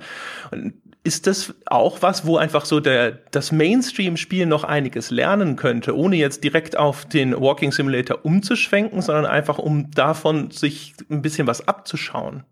Absolut. Also ich glaube auch nicht, dass der Walking Simulator in der Form, in der er jetzt existiert, der Weisheit letzter Schluss ist. Ich gehe auch davon aus, dass sich quasi der Gaming Mainstream und der Walking Simulator jetzt einfach aneinander annähern werden, dass beide Seiten sich wieder so ein bisschen abtasten. Und Firewatch finde ich auch ein sehr schönes Beispiel, wo das schon passiert ist. Und auch im Mainstream merkt man es. Also jetzt ist ja für das aktuelle äh, äh, Tomb Raider Game auch ein DLC erschien, wo man in Lara Crofts Anwesen quasi nur als Walking Simulator auch unterwegs ist. Und ich denke, man wird in Zukunft mehr Spiele sehen, auch gerade Mainstream-Spiele, die solche Sequenzen nutzen. Vielleicht nicht die ganze Zeit, aber dennoch. Also, ne, und wie gesagt, es gibt schon viele Beispiele. Also Call of Duty habe ich schon genannt, das hat ja ein paar Momente, wo genau das passiert äh, auch in, in Modern Warfare neben dieser, man sitzt im Auto und kann nicht tun und wird noch rumgefahren Sequenz, gibt es ja auch noch ein Level, wo quasi nur in nächster Nähe die Atombombe äh, explodiert und man dann so vier Minuten rumkräuchen kann, bis man dann verendet. Und äh, was eine Erfahrung ist, die dem Rest des Spiels quasi komplett ent entgegensteht, so wo man ja wirklich so als halb unsterblicher Soldat da einfach durch die feindlichen Linien fegt äh, da ist es aber noch sehr getrennt. Und ich denke, in, in Zukunft wird, das, äh, wird es mehr Mainstream-Spiele geben, die sich dann einfach mal trauen, einfach längere Zeiträume in so einem Spiel mal wirklich auch so leer zu lassen oder leer zu lassen oder die zumindest äh, Optionen anbieten, um genau das dann doch mehr zu ermöglichen. Ich habe ja schon erzählt, ich spiele jetzt gerade Witcher 3, kannst jetzt endlich mal spielen, habe ein bisschen Zeit dafür. Und da gibt's ja auch eine Schwierigkeitsgrad-Option schon, die einfach so einfach ist, dass man in erster Linie so die Landschaft äh, genießen kann. Äh, aber selbst das funktioniert dann oft nicht so gut, weil dann sind doch überall die, die Nebenmissionen und die Sidequests. Ich warte noch auf den Modus, wo man das alles komplett ausstellen kann. Und das ist vielleicht auch noch eine Möglichkeit für die Zukunft, dass Spiele, die einfach eine schöne Spielwelt haben, die nochmal für sich stehend anbieten als, äh, einzelnen Modus. Ja. Wobei ich, das finde ich auch einen interessanten Punkt, weil zum Beispiel, wenn wir jetzt Go, Gone Home nehmen, was für mich persönlich der bislang mit Abstand beste Walking Simulator ist, den ich gespielt habe, weil der funktioniert in dieser, in dieser, in seiner Räumlichkeit. Weil es eine sehr überschaubare Spielwelt gibt. Also es gibt ja nur dieses Haus, in dem du dich bewegst. Ähm, und weil er eine sehr intime Geschichte erzählt und weil diese intime Geschichte wunderbar korrespondiert mit dem bisschen Gameplay, um es so zu nennen, was es tatsächlich gibt, nämlich dass ich mir intime Dokumente dieser Familienmitglieder anschaue. Und ähm, da hast du, finde ich, so eine schöne Wechselwirkung. Jetzt hast du gesagt, dass äh, Firewatch so ein schönes Beispiel dafür wäre, ähm, dass man dann auch das ein bisschen mit mehr Gameplay verbinden kann, also Adventure-Elemente. Und ich finde zum Beispiel, wir hatten eine ganze Folge dazu, als es damals rauskam, André und ich, dass Firewatch ziemlich auf die Nase fällt und äh, meiner Ansicht nach erheblich überbewertet ist, aus dem Grund, weil es längst nicht mehr so gut funktioniert wie in Gone Home. Die, den erheb, einen ganz erheblichen Teil bei Firewatch zum Beispiel verbringe ich damit, über, durch eine viel zu große Spielwelt zu laufen, in der nichts, aber auch gar nichts passiert. Und zwar auch nicht auf einer ästhetischen Weise. Also sobald ich mich einmal an den Panoramen, die da drin sind, halt ein bisschen satt gesehen habe. Bei dir Esther passiert immer wieder was, wenn ich in diese Spielwelt gehe. Dann triggere ich an irgendeinem Punkt vielleicht tatsächlich ein bisschen mehr oder so ein Erzählungsfragment, was mir dann der Erzähler wieder vorliest oder näher bringt. In Firewatch passiert vielfach an vielen Stellen gar nichts, außer dass ich dann zum Beispiel ähm, so ein kleines äh, spielerisches Element habe, wie ich muss dann halt irgendwo runterklettern und dazu klicke ich halt irgendwas an. Und äh, da würde ich jetzt zum, zumindest diese These in den Raum stellen, dass es den, den äh, Walking Simulator nicht gut tut, wenn die zu viel versuchen, in, in der, in der Gameplay-Hinsicht dann zu machen, weil sich das Ganze beißt. Auch unter anderem deshalb finde ich Gone Home so fantastisch, weil der Walking Simulator mithin die einzige mir bekannte Möglichkeit ist, eine solche Geschichte, wie sie Gone Home erzählt, in einem Spiel darzustellen. Diese Geschichte kann man nicht als Beat'em Up darstellen, die kann man nicht als First-Person-Shooter darstellen, wen willst du da drin erschießen und so weiter und so fort. Da geht nur der Walking Simulator. Firewatch hingegen versucht eine Geschichte zu erzählen, die in einem anderen Genre, nämlich im Genre der Adventures, viel, viel besser aufgehoben wäre. Ja, ich denke, das ist dann so ein klassischer Fall von, wo man so ein bisschen halt subjektiv sich drüber streiten müsste, was einem besser gefällt. Aber grundsätzlich stimme ich dazu, es gibt ganz sicher Grenzen, wie viel man an klassischer Spielmechanik an so einen Walking Simulator äh, zu, quasi zurückbringen kann. Also irgendwann, irgendwann hört es auf, irgendwann ist die Spielwelt auch zu groß. Äh, ich habe zuletzt Everybody's Gone to the Rapture gespielt und fand es einfach auch kein gutes Spiel. Andere fanden es super. Ich, ich kann für mich gut erklären, warum ich es nicht gut fand. Ich kann verstehen, warum andere es dennoch gut fanden. Für mich war es einfach wirklich eine, eine Spielwelt, die ja, die ja vielleicht nicht zu groß war, aber wo es dann mir doch zu trivial war, dass ich letztlich dann doch nur wie in Bioshock so Tonbänder aufsammle, die dann halt anders aussehen und anders heißen und fand es dann spannender, in, in so einem Spiel wie Firewatch eben so einen, so einen Funkkontakt zu haben, der so nebenbei läuft und währenddessen durch diese Spielwelt zu laufen, auch mal ein Foto zu machen. Das fand ich ganz großartig in Firewatch, dass das Spiel mir auch eine Möglichkeit gibt, diese äh, ästhetische Erfahrung nochmal versucht, äh, zu versuchen einzufangen und zu bewahren. Hab mir das Ganze dann auch per Post zuschicken lassen. War ganz cool. Genau. Aber ja, einerseits, es, es gibt Grenzen, wie viel man an den Walking Simulator quasi wieder zurückpacken kann. Und andererseits wird es wahrscheinlich jetzt auch passieren, dass sich innerhalb dieser neuen Form des Walking Simulators verschiedene Schulen herausbilden, verschiedene Ansätze auch das zu lösen. Diesen kompakteren Gun-Home-Ansatz, den ich auch ganz großartig finde und dann äh, ja so Ansätze wie Firewatch, die versuchen das noch ein bisschen mehr zu versöhnen mit klassischem Gameplay und die ja einfach auch versuchen andere Erfahrungen, andere Geschichten nochmal zu erzählen. Das ist einfach eh ganz spannend eigentlich gerade an dieser Zeit in in äh, in der Spielkultur, dass dadurch, dass sich gerade so neue Kommunikationsformen des Computerspiels entwickeln, dass neue äh, Ideen dazu entwickelt werden, wie man noch Erfahrungen, spannende Erfahrungen erzeugen kann, dass sich jetzt so eine neue Bandbreite aufmacht und auch viel experimentiert wird, viel experimentiert werden muss. So bei einem neuen Call of Duty, da verändert sich nicht viel, da weiß man, was man bekommt. Bei einem Walking Simulator gibt's immer noch viel Unklarheiten darüber, was funktioniert und was nicht. Und letztlich muss man es ausprobieren und dann schaut man halt, wie viele Menschen fanden es irgendwie total blöd, wie viele fanden es in Ordnung was hat funktioniert, was nicht. Das ist ein Prozess, der läuft jetzt gerade noch und ja, aber grundsätzlich kann man ja zumindest sehen, dass es erfolgreich ist. Also Firewatch hat sich wunderbar verkauft. Die Esther äh, und Gun Home sind mittlerweile auch für die PlayStation 4, also für die so die neueste Hardware-Generation erschienen. Es gibt einfach eine Nachfrage und die wird nicht unbedingt geringer, die wird wahrscheinlich eher mehr. Bei dem Vergleich zwischen Firewatch und dem Gone Home würde ich äh, nochmal einwerfen wollen, dass Gone Home vielleicht aber auch für den Spieler eher noch als Spiel durchgeht, weil wenn man mal sich das überlegt, ein großer Teil von diesen Walking Simulatoren ist ja das Erforschen der Spielwelt.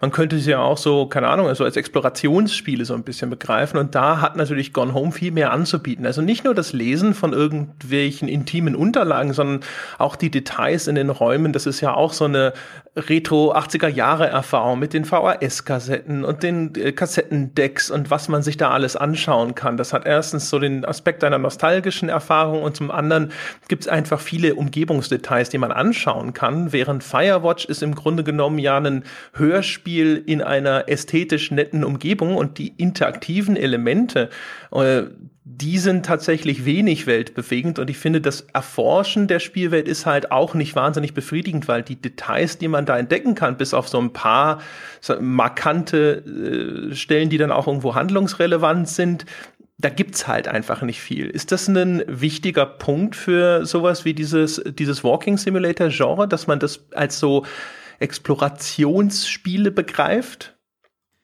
Ähm, na, ich glaube, dass das Problem liegt da auf einer anderen Ebene. Also ich konnte, ne, sehr subjektives Ich jetzt, aber ich konnte in, in Firewatch äh, oder ich hatte dort sehr intensive ästhetische Erfahrungen, gerade durch die Spielwelt. So, ich wandere eh gern in der Natur und Firewatch war so ein Spiel, danach hatte ich jedes Mal Lust, irgendwie in den Wald zu gehen und rumzuwandern und, keine Ahnung, einen Waschbär zu entdecken. So, es gibt da schon noch viele kleine, äh, kleine Details in der Spielwelt von Firewatch. Das ist, glaube ich, auch dann eine Frage davon, was man in so einem Walking Simulator an Erfahrung machen möchte. Möchte man jetzt so eine nostalgische, ähm, voyeuristische Erfahrung in einem, in einem Familienanwesen haben und, und, und dort quasi in, in Dokumenten rumzuwühlen, in Artefakten, äh, wo man auch noch so eine andere emotionale Verbindung zu hat vielleicht. Das hat bei mir in Gunhaum auch wunderbar funktioniert, dass irgendwie ich die Street Fighter 2 Move-Liste von Chun-Li unterm Bett finde und mich freue, weil ich denke, cool, kenne ich auch. Ah, okay, ich kenne die ganzen Spezialattacken auch noch. Aber in ähnlicher Form hat das in Firewatch bei mir funktioniert, aber eben nicht mit dieser nostalgischen, ästhetischen Erfahrung, sondern mit einer Naturerfahrung. So, wow, herannahendes Gewitter, äh, sehr schön. So, etwas. Aber ja?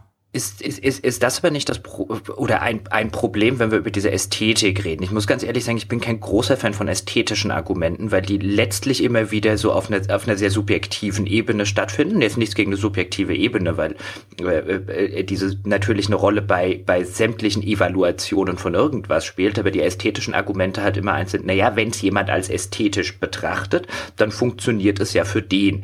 Das ist immer relativ schwer zu abstrahieren, finde ich, ähm, weil dann ist letztlich alles, was es gibt, ästhetisch. Dann können wir auch drüber reden, dass Twilight ästhetisch ist und Fifty Shades of Grey ästhetisch ist, weil irgendjemand findet das bestimmt ästhetisch. Ähm, und ich finde halt gerade Gone Home ist so ein Fall, der überhaupt nicht, also der kann auf natürlich wie jedes Spiel oder wie jedes Kunst- oder Kulturprodukt auch auf einer ästhetischen Ebene funktionieren, aber Gone Home funktioniert als Geschichte.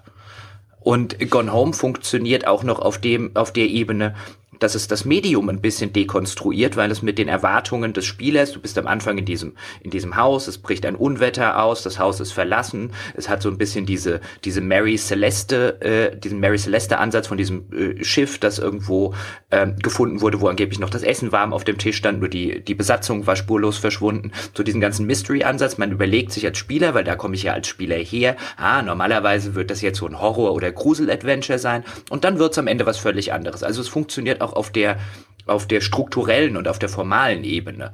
Und ähm, deswegen würde ich zum Beispiel bei Gone Home argumentieren, dass es erheblich, zumindest aus meiner Perspektive erheblich besser funktioniert hat als die äh, äh, als übrige oder andere Walking-Simulatoren, die sich auf das Ästhetische verlassen, weil das kann ich auch einfach unästhetisch finden oder nicht empfänglich dafür sein. Also ich würde da einfach mehr erwarten als die reine Ästhetik von einem, von einem Walking-Simulator, auch wenn man selbstverständlich sagen kann, hey, solange es genug Leute ästhetisch finden, ist das ja legitim. Aber mir ist es zu dünn. Ja, also da, da würde ich dir dann zustimmen bei sowas wie die Esther, was da schon sehr viel abverlangt, äh, und wo man sagen kann, ja, wenn man, also entweder, das muss man entweder mögen oder nicht. So, es macht darüber hinaus jetzt nicht viel falsch. Die Grafik sieht gut aus, Steuerung ist gut. Aber ob diese ganze Story für einen jetzt funktioniert oder nicht, ist dann eine andere Frage. Da ist Gun Home weitaus zugänglicher auch auf dieser ästhetischen Ebene. Also es bietet einen noch viele andere Dinge an, äh, um erstmal reinzukommen in die Spielerfahrung oder die einen irgendwie drin halten. Aber ich finde, äh, Firewatch funktioniert ja ganz ähnlich. Also das macht ja viele Dinge auch ähnlich wie Gun Home, nämlich zum Beispiel auch so Red Herrings zu legen, so dass man über, über Stunden denkt, es geht eigentlich um was völlig anderes. So, oh Gott, hier läuft eine riesige Verschwörung. Äh, ja, ähm, aber man kommt leider um dieses Problem der Subjektivität nicht herum. Aber da kommt man generell nicht herum, wenn es um ästhetische Gegenstände geht, wenn es um kulturelle Gegenstände geht. Du hast sowas wie Twilight und Fifty Shades of Grey. Äh, angesprochen, man kann wunderbar darüber diskutieren, was an den Filmen gut ist, was schlecht ist, gerade im Vergleich mit anderen Filmen, ne? Still a Better Love Story than Twilight, so den Fall gibt's immer, dass man irgendwie ein gutes Beispiel findet, um zu sagen, hier, das ist alles falsch daran. Und trotzdem gefällt es Menschen, so vielen Menschen, genug, dass man es bis zuletzt fortgesetzt hat, bis keine Bücher mehr da waren, um das irgendwie noch umzusetzen. Äh, aber letztlich kommt man darum nicht herum. Deswegen hat ja eigentlich auch die quasi die, die klassische, der klassische Kulturjournalismus, den man jetzt außerhalb des Computerspiels hat, schon längst umgeschwenkt, auch, auch auf so äh, subjektive Perspektiven, der zwar versucht, quasi die Erfahrung, die man mit einem Film oder mit einem Buch macht, an möglichst objektiven Argumenten darzulegen, aber eben auch nicht ausgrenzt, dass es eine subjektive Erfahrung ist, die für verschiedene Menschen gelingen oder scheitern kann und wo das Gelingen oder Scheitern dann durchaus mit bestimmten, äh, ja, mit bestimmten objektiven äh, Kriterien zu tun haben kann. Also keine Ahnung, bei Twilight kann man schon objektiv feststellen, dass da die Handlung dünn ist, dass es irgendwie Plotlöcher gibt, äh, dass bestimmte äh, quasi ästhetische Mittel des Films zu viel benutzt werden oder zu wenig. Und zumindest in ähnlicher Form könnte man auch dann genauso über Walking-Simulatoren reden. So, dann kann man sagen, dass der Esther da den Menschen schon einiges äh, zumutet an, an Mysterium, an äh, ästhetischer Erfahrungsfähigkeit, die sie quasi äh, einsetzen müssen, um bei diesem ganzen Tohuwabohu an, an Text und Briefschnipseln, die man da vorgelesen bekommt, irgendwie was Vernünftiges rauslesen kann. Bei Gone Home funktioniert es schon eher und äh, da gebe ich dir auch recht, das Spiel macht da wenig falsch und ist, glaube ich, so eins der, der allgemein konsumierbarsten unter den Walking-Simulatoren. Aber Firewatch nimmt sich da gar nicht so viel, nur dass da eben dieser subjektive Anteil einfach bei dir weiter davon entfernt ist, was du als Ideal ansiehst und dennoch ist Firewatch einfach sehr erfolgreich und viele Menschen machen eben genau die Erfahrung subjektiv, zu der du nicht in der Lage bist, was nicht schlecht ist, sondern einfach nur dann letztlich dann doch auf einen, auf einen Geschmacksurteil runterbrechen lässt. Ich habe die Twilight-Filme alle gesehen, sie waren fürchterlich, aber ich hatte trotzdem Spaß. Also es gibt aber immer... Bei Twilight würden wir jetzt ja nicht sagen, dass du nicht in der Lage warst, es zu verstehen. ich fürchte, ich, ich konnte es zu gut verstehen. ja gut, das ist dann natürlich, die, das ist natürlich das Gegenargument. Da könnte ich jetzt auch sagen, ich fürchte, ich habe einfach äh, Firewatch zu gut verstanden, im Gegensatz zu dir, weißt du? Ja, äh, ja, das... Wenn ja. ich da ganz kurz äh, mal eine, so die, diese kleine äh, selbstkritische Gegenfrage in den Raum stellen dürfte. Und zwar, ähm, ist das eine Krankheit vielleicht? Ist auch vielleicht so ein bisschen an Jochen gerichtet, so, äh, so eine Berufskrankheit. Also der Wunsch, äh, nach einer Möglichkeit zu suchen, hinterher zu sagen, ja, aber wir können tatsächlich die Feststellung treffen, Firewatch ist schlechter als Gone Home. Also wenn ich dir zuhöre, dann, ohne dir das unterstellen zu wollen, aber was man da auch rauslesen kannte, ist natürlich so ein bisschen der Versuch, hinterher nochmal dabei rauszukommen, dass unsere Einstufung und Klassifizierung von Firewatch als ein gehobenes Mittelmaßspiel die korrekte war.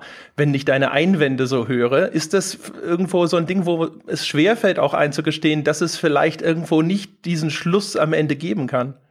Also das ist hoffentlich nicht so rübergekommen, dass ich quasi da eure eure Meinung zu dem Spiel quasi äh, ablehne. Ich versuche sie nein, halt nein. dennoch zu, zu widerlegen. Also ich glaube, wir sind jetzt in der Betrachtung von Spielen einfach an dem Punkt angelangt, wo wir äh, uns weitestgehend von also von absolut objektiven Kriterien verabschieden müssen. So, ihr habt ja selbst erzählt, so, dass ihr dann beim Bewerten von Die Esther dann plötzlich ist keine Wertung mehr möglich, weil äh, die objektiven Kriterien, die man vorher zur Verfügung hatte, um so ein Spiel zu bewerten, jetzt nicht mehr da sind. So, und dann, das äh, wurde von euch ja auch genannt, dann ist so oft dieses Gegenargument, na ja, aber wenn man jetzt so, so ein bisschen Subjektivität zulässt, dann öffnet man mehr oder weniger die Büchse der Pandora und dann ist alles schön für irgendjemanden. Da denke ich aber, glaube ich, kann man durch halt diskutieren und das macht die, macht der Kulturjournalismus, die Kulturkritik in, in anderen Formen außerhalb des Computerspiels, äh, dass man trotzdem, dass es trotzdem gelingt, Gegenstände in, einzuordnen. Nicht perfekt, nie ohne Widersprüche, nie so, dass es nicht doch noch einen gibt oder hunderte, die sagen, ich find's trotzdem geil. Aber zumindest gut genug, um so allgemeine Einschätzungen zu treffen. So alle sind sich relativ äh, einig darüber, dass Plan 9 äh, aus dem Weltall, dass das ein scheiß Film ist. Der ist dann vielleicht trotzdem unterhaltsam, aber es ist ein ästhetischer Gegenstand und trotzdem kann man objektive äh, kann man objektive äh, Meinungen dazu entwickeln und dennoch einen zusätzlichen subjektiven Zugang haben. So, und ich denke, das ist in Dear Esther, in Gun Home und in Firewatch auch noch möglich. So, auch bei den Spielen kann man sagen, ja, die, die Grafik ist gut oder nicht. Also ne, ein Walking Simulator, wo es irgendwie um eine Naturerfahrung geht und dann sieht die Grafik einfach scheiße aus. Das ist ein Schuss ins Knie. So für das Spiel, da kann man ganz objektiv sagen, nee, das ist, das funktioniert nicht. So, wenn sich irgendwie in Gun Home irgendwie die, die Vögel anhören, als hätte man die irgendwie, als hätte die irgendjemand mit einem Billigmikro in der Mülltonne aufgenommen, so, dann ist es, dann reißt dann das raus aus dieser Erfahrung. Aber man kommt einfach nicht um dieses Problem hinaus, dass man dann letztlich darüber diskutieren muss, ob Firewatch jetzt ein richtig geiles Spiel ist oder nur ein in Ordnunges Spiel und ob äh, Gun Home das Bessere ist oder Firewatch das Bessere. So, ja. Äh, um, um kurz die Frage zu beantworten, die, die André dann noch äh, gestellt hat, es ist bestimmt zu einem gewissen Teil eine Berufskrankheit, wenn man von Berufswegen Kritiker ist, dass man Dinge ähm, äh, dann immer unter die oder mit so einer mit so einer Kritikerbrille sieht. Als ich noch an der Uni war, habe ich sie wahrscheinlich eher über eine Wissenschaftlerbrille gesehen, jetzt eher über durch eine Kritikerbrille. Das finde ich auch ganz legitim. Mir geht es auch in der Stelle gar nicht darum, irgendwie nachträglich zu beweisen, dass ich mit äh, äh, oder dass wir mit Firewatch in irgendeiner Form recht gehabt haben.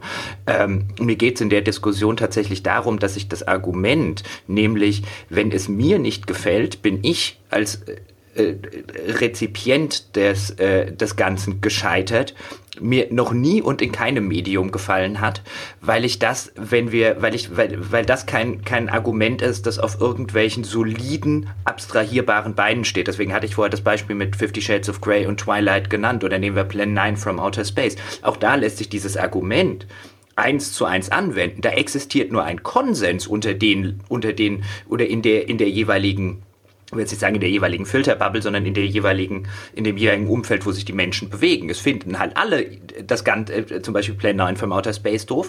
Das liegt aber nicht daran, dass äh, an dem, an dem grundlegenden Argument, sondern das liegt daran, dass halt da einfach ein Konsens in der subjektiven Wahrnehmung existiert.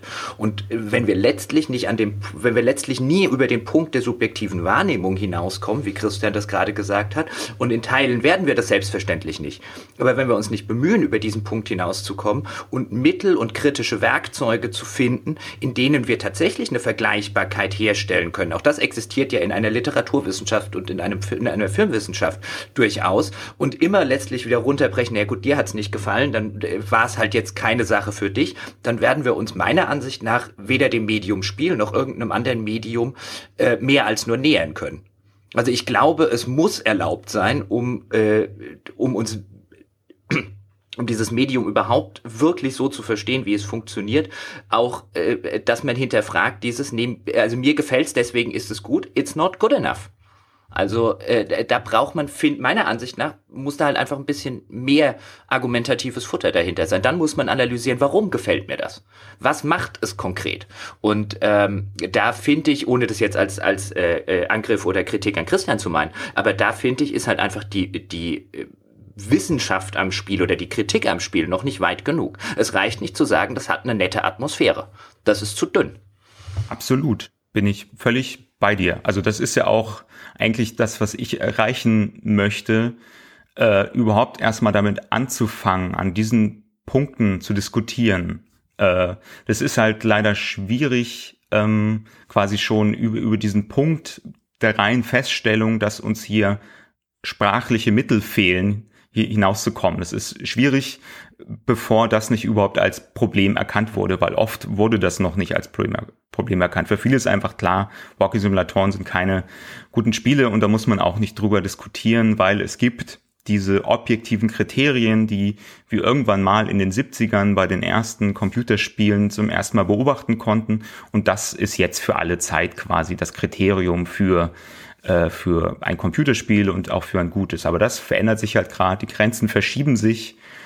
Äh, und wie man diese Grenzverschiebung irgendwie sprachlich, wie, wie man darüber reden kann, das muss jetzt beginnen. Äh, und das funktioniert dann auch nur durch Diskussion. So, da reicht's, wie ihr auch gesagt habt, da reicht's nicht zu sagen, okay, mir gefällt's nicht und deswegen ist es schlecht, sondern muss das begründen können, warum ist es schlecht. Und das ist möglich. Ähm, und da wird sich mit der Zeit auch, äh, ja, da werden sich mit der Zeit sprachliche Mittel herausbilden. Und ich hoffe, dass auch die, die Gaming-Wissenschaft da mal ein bisschen mehr dran arbeitet, weil die ist dann auch oft sehr in der Vergangenheit verhaftet. Die sind auch froh, dass jetzt überhaupt mal so eine Art wissenschaftlicher Konsens darüber besteht, was Computerspiele sind. Und jetzt gibt's schon plötzlich wieder Computerspiele, die diesen Konsens eigentlich verletzen. Äh, und dann muss man die Komfortzone wieder verlassen. Ja, aber das wird jetzt allgemein äh, nötig werden, das immer mehr zu tun, diese Komfortzone zu verlassen, miteinander zu diskutieren, neue Kriterien zu finden, diesen Begriff der ästhetischen Erfahrung äh, auch noch ein bisschen klarer zu machen. Der ist tatsächlich auch im Zusammenhang mit dem Computerspiel auch schon weitaus geklärter. Ich gehe jetzt halt nicht so in die super Hardcore-Details ein. Ich habe da zusammen mit einem Kollegen, äh, Sebastian Starnke, auch einen Sammelband so rausgebracht über Atmosphäre in Computerspielen, äh, wo es genau darum geht, neue sprachliche Zugänge zu Computerspielen zu finden und zum Beispiel zu fragen, was ist Atmosphäre in einem Computerspiel? Alle reden darüber, was ist Atmosphäre. Jeder hat so ein, so ein persönliches äh, ja, so ein paar, jeder kann irgendwie in den Raum kommen und äh, das Gefühl haben, okay, hier herrscht irgendwie eine angespannte Atmosphäre. Wir haben alle so einen alltäglichen Zugang zu diesem Begriff.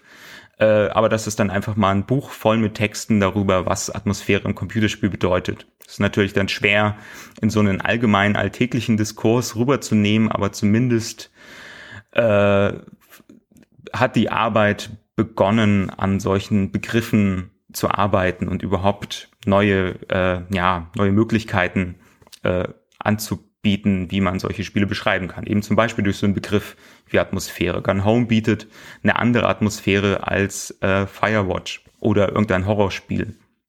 Es sind ja auch, es sind ja auch zwei verschiedene ähm, Ebenen, über die wir uns dann unterhalten. Dann äh, äh auch nochmal im Hinblick auf die Frage, die André gestellt hat. Also es gibt ja immer die kritische Perspektive, die beschäftigt sich in der Regel damit, wie gut ist irgendwas. Und dann gibt es die wissenschaftliche Perspektive, die beschäftigt sich damit, wie relevant ist irgendwas. Würde ich jetzt wissenschaftlich an Firewatch drangehen, müsste ich mit Sicherheit konstatieren und würde mit Sicherheit konstatieren, dass es ein sehr relevantes Spiel ist. Auch gerade im Hinblick auf die weitere Entwicklung des Mediums, auch gerade im Hinblick auf die Popularität, die dann einem Walking Simulator zuteil wurde und so weiter weiter und so fort. Aus einer kritischen Perspektive ist es dann vielleicht wieder eine andere Geschichte. Ich würde ja lediglich sagen, dass beide ähm, beide Betrachtungsweisen, die man an, den, äh, an, an Spiele anlegen kann, die kritische auf der einen und die wissenschaftliche auf der anderen, eine ähm, eine Methodik benötigen. Und ich glaube, uns fehlt, äh, und da, da stimme ich mit Christian relativ überein, nicht nur das Vokabular teilweise, sondern auch tatsächlich die Methodik. Wir nehmen Methoden, die wir aus anderen Fachbereichen kennen, aus der Literaturwissenschaft, aus der Filmwissenschaft zum Beispiel, oder im Falle von, äh, im Falle der Spielekritik nehmen wir Methoden aus irgendwelchen, aus, aus klassischen, ähm, klassischen Testmagazinen, äh, wie irgendwelche Autotests oder irgendwelche Waschmaschinentests. So wurde ja früher ein bisschen an Spiele rangegangen. Äh, ähm, da müssen wir einfach noch eine Methodik entwickeln, sowohl in kritischer Hinsicht als auch in der wissenschaftlichen Hinsicht. Ich hätte noch eine, eine andere Fragestellung übrigens, noch mal ganz kurz. Und zwar, wir haben am Anfang so ein bisschen auch schon drüber gesprochen, ne, dass da so eine gewisse snobistische Perspektive vielleicht irgendwo wahrgenommen wird. Und wenn wir so über diese Elitenbildung nachdenken, also die klassische Gamer-Elite waren ja früher diejenigen, die das Ganze gut beherrscht haben, die in der Lage waren, ein Spiel erfolgreich durchzuspielen, schnell durchzuspielen, die diese Spielmechaniken gut beherrscht haben. Jetzt haben wir diese Walking-Simulatoren, die auch in der Presse dann häufig, sage ich mal, durchaus sehr, sehr viel Lob äh, erfahren wo wir selber jetzt schon drüber sprechen und sagen, das ist hier vielleicht eine ästhetische Erfahrung, die nicht für jeden zugänglich ist. Bei anderen Sachen sagt man vielleicht, ist es sogar auch eine intellektuelle Erfahrung, die nicht jedem zugänglich ist. Es gab jetzt vor kurzem das Spiel Virginia, das auch so ein bisschen surreal ist, äh, das teilweise wie so ein Stummfilm inszeniert ist und so quasi David Lynch-mäßige Elemente beinhaltet ist die Gegenreaktion eines Teils der Spielerschaft auf Walking-Simulatoren auch ein bisschen darin begründet, dass man befürchtet, dass sich jetzt auf einmal hier die gleiche Art von intellektueller Elite herausbildet, die man vielleicht schon mit dem Blick auf Film oder Literatur ablehnt, dass man sagt, eigentlich möchte ich, dass wir die Elite bleiben, die wir diese Spielmechaniken gut beherrschen und wir haben kein Interesse daran, dass auf einmal die Spielerelite auch noch wieder die Großkopferten sind, die irgendwie klug über Spiele daherreden. Ja, also ich, ich sehe das ganz ähnlich. Also ne, das ist auch ein Phänomen, das tritt immer auf, wenn innerhalb eines, eines Mediums oder einer Kulturform sich etwas verändert, wenn sich auch da die Ausdrucksmittel verändern. Ich hatte schon die Debatte im 18. Jahrhundert angesprochen bei Literatur. Ne? Plötzlich lesen andere Menschen Literatur, plötzlich geht es um andere Dinge in der Literatur. Und die Leute, die vorher quasi die Elite darstellten, die vorher alles wussten, was es zu wissen gab, wussten plötzlich etwas nicht, mussten plötzlich mit, mit neuen Kommunikationsformen in ihrem Medium umgehen äh, und damit, dass es andere gibt, die da besser Auskunft geben können. Und sowas ganz ähnliches funktioniert, äh, passiert gerade tatsächlich auch. Also, dass wir so, so eine, ne, also sie bezeichnet sich ja selbst als Lead eigentlich so die, die Gaming-Elite, die Hardcore-Gamer sind plötzlich konfrontiert damit, dass es Computerspiele gibt, die auf neuem Wege Erfahrung erzeugen, die eben nicht mehr dem entspricht, mit dem sie noch Erfahrung gemacht haben, wo sie noch quasi die Person waren, die man ansprach, weil man wissen wollte, wo, worum es sich in diesen Erfahrungen handelt. Plötzlich sind andere die Experten für andere Spiele und es gibt eben auch genauso wie im 18. Jahrhundert ganz ähnliche Reaktionen, nämlich dass quasi das Neue erstmal abgelehnt wird oder dass dem Neuen die Bedeutung abgesprochen wird, dass versucht wird, das Neue aus der Definition rauszuhauen, um quasi auch den eigenen elitären äh, Zirkel, den eigenen elitären Ans Wissensanspruch zu verteidigen und auch die Definitionshoheit darüber, was gehört dazu, was gehört nicht dazu, äh, das haben bislang hauptsächlich eben die die Hardcore-Gamer irgendwie entschieden oder zumindest forciert. Also ne, dann auch durch so Begrifflichkeiten wie, wie Hardcore und Casual. Äh, und es ist auch eine meiner Thesen, dass ein, ein Problem der Walking-Simulatoren eben halt auch gerade ist, dass sie so, dass sie so casual sind, dass sie quasi diese klassischen Elite-Skills nicht mehr benötigen. Also man muss nicht mehr äh, ultraschnelle Reflexe haben, man muss nicht mehr äh, ultraschnell irgendwie die Maustaste drücken können, schnell reagieren können, man muss nicht gut darin sein, Rätsel lösen zu können. Äh, das, was vorher quasi ein Elitenstatus äh, ermöglicht hat und, und äh, definiert hat, fällt plötzlich weg. Und jetzt besteht die Gefahr, dass sich so eine neue Elite bildet. Ich sehe die nicht so groß, diese Gefahr. Ich verstehe aber diese Angst. Äh, letztlich wird es sich nicht verhindern lassen, dass wir auch so eine quasi, dass sich jetzt auch so eine Snob-Subkultur entwickelt im Spielen und so Menschen. Ich mache das auch manchmal dann über über so Walking-Simulatoren reden, wie über so einen Wein, äh, welche Noten der so hat und was gut daran war, was nicht und was man so für äh, quasi für Inspirationen darin findet aus anderen Spielen, wie es sich dann zu dem anderen Wein Gone Home verhält, so da beginnt schon so ein, so ein neuer elitärer Diskurs. Der wird sich nicht völlig aufhalten lassen. Ich wäre jetzt aber auch niemand, äh, der das unbedingt forcieren möchte, sondern eher darauf pocht, jetzt zu Beginn zu differenzieren. Also genauso wie man es mit Oper und wie man es mit Musical macht. So, wo es zwar auch noch diese, diese E- und U-Kultur äh, Anmerkung zu gibt, so okay, äh, Oper ist quasi das ernste Musiktheater und Musical ist die, das Unterhaltungsmusiktheater. Äh, wäre blöd, wenn sowas ähnliches jetzt im Computerspiel sich auch einschleift, so dass man diesen Unterschied macht. Ja, spiel halt dein, spiel halt dein Call of Duty, um dich zu berieseln. Ich bleibe meinen Walking Simulatoren, so das wäre etwas, was wahrscheinlich schon irgendwie passiert, aber was meiner Ansicht nach hoffentlich vermieden wird und dass man stattdessen einfach sieht, wow, cool, wir haben jetzt, wir haben jetzt neue Formen des Computerspiels, die nochmal andere Menschen auch noch mit reinbringen in diese Kulturform als Ganzes.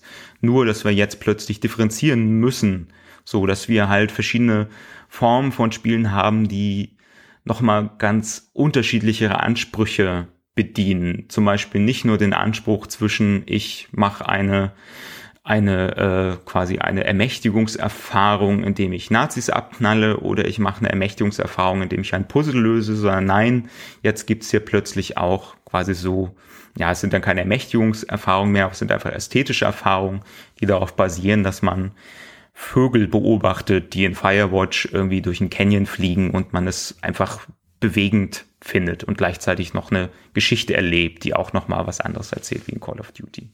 Aber jetzt mal aus der Sicht der Hardcore-Spieler. Also wenn ich jetzt einfach mal äh, äh, nur für das Argument die Rolle einnehme, dann könnte man doch argumentieren, dass das klassische Spiel, also das Skill-basierte Spiel, eine sehr inklusive Erfahrung ist. Denn jeder, wenn jetzt nicht gerade eine körperliche Behinderung äh, oder eine Krankheit vorliegt, jeder in der Lage ist, das Spiel zu diesem Punkt zu meistern. Er muss halt nur genug Zeit investieren. Das heißt, das einzige Investment, das es letztlich von dem Spieler braucht, ist die Geduld oder die Zeit, um die Mechanik zu erlernen. Dann kann er dieses Spiel auch genießen oder dieses Spiel durchspielen. Während man könnte jetzt argumentieren, diese Walking Simulator insbesondere auf den narrativen Ebenen, auf die sie stattfinden, sind eine sehr exklusive Veranstaltung. Nämlich, wie du auch vorhin teilweise gesagt hast, nämlich, wenn man sie nicht mag, hat man sie vielleicht nicht verstanden oder der Spieler ist an ihnen gescheitert, aber nicht durch irgendwas, was er jetzt beeinflussen kann. Er kann sie jetzt nicht hundertmal spielen, bis er endlich begriffen hat, was ihm dieser Walking Simulator für eine Erfahrung vermitteln möchte, sondern entweder es geht oder es geht nicht. Oder entweder der Spieler hat, bringt die notwendigen, vielleicht intellektuellen oder empathischen Voraussetzungen dafür mit oder er bringt sie eben nicht mit. Und dann wird aus dem inklusiven Vergnügen des Spielens ein exklusives Vergnügen, wo nämlich Leute draußen stehen und durch die Scheibe zugucken, wie das andere machen. Da würde ich widersprechen. okay. Genau. Also deswegen habe ich ja die, die Position so ein bisschen genau. eingenommen. Das ist gut, weil dann genau. kann ich daran noch mal was deutlich machen. Also also erstmal und das hatte ich ja auch schon erwähnt, man kann natürlich auch äh, quasi die, die Skills, die man braucht, um einen Walking Simulator sinnvoll zu spielen, erlernen. Ich hatte ja schon davon geredet, dass man quasi ästhetische Erfahrungsfähigkeit trainieren kann. So genauso wie man äh, im Multiplayer von Call of Duty trainieren kann, ähm, einfach schneller Leuten in den Kopf zu schießen. So. Wie, wie trainiere ich denn ästhetische Erfahrungsfähigkeit? Genauso wie man Fingerfertigkeit trainiert, indem man sich quasi äh, dem aussetzt. Situationen, in denen das benötigt wird äh, und man mit der Zeit besser wird, dadurch, dass man es häufig macht. Äh, deswegen würde ich äh, jetzt auch nicht sagen, dass äh, Walking-Simulatoren exklusiver sind als quasi klassische Spiele. Umgekehrt würde ich auch nicht sagen, dass äh, klassische Spiele wiederum, dass klassische Spiele exklusiver sind. Ich glaube, beide haben das Potenzial zu exkludieren und zu inkludieren. Ich hatte ja schon das Beispiel genannt mit Proteus. Wie gesagt, wenn ich da Menschen vorgesetzt habe, die noch nie ein Computerspiel gespielt haben, dann sind die da wunderbar mit klargekommen. Äh, für die war das sofort inkludierend äh, aber äh, klassischere Gamer fühlten sich exkludiert. So, die haben es erstmal nicht verstanden. Die mussten eigentlich äh, eine Trainingserfahrung hätten sie machen müssen, um es an irgendeinem Punkt dann wertzuschätzen, während die quasi, die nicht diese äh, ich muss jetzt einen Begriff suchen, der nicht so negativ klingt. Ich nenne es jetzt mal kurz Verzerrung. Also da haben Menschen so eine gewisse quasi Erwartungsverzerrung, äh, sich selbst antrainiert an Computerspiele und die wird halt offensichtlich dann an so einem Gegenstand wie dem Walking Simulator. Aber sie könnten genauso trainieren, auch damit klarzukommen. Während umgekehrt äh, es einfach viele, viele Menschen gibt, die für die klassische Computerspiele alles andere sind als eine inkludierende Erfahrung. Also wenn man versucht, Menschen heranzubringen an Computerspiele, also ich bin da eigentlich regelmäßig dran gescheitert, nicht weil die nicht wollten, sondern weil gerade wenn man selbst viel spielt, man auch einen blinden Fleck dafür entwickelt, was einen solche Spiele eigentlich abverlangen.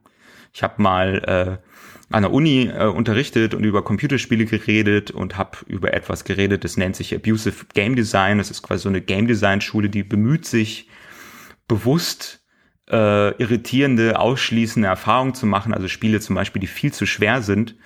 Äh, und ich dachte, ich mache da einen super schlauen Punkt.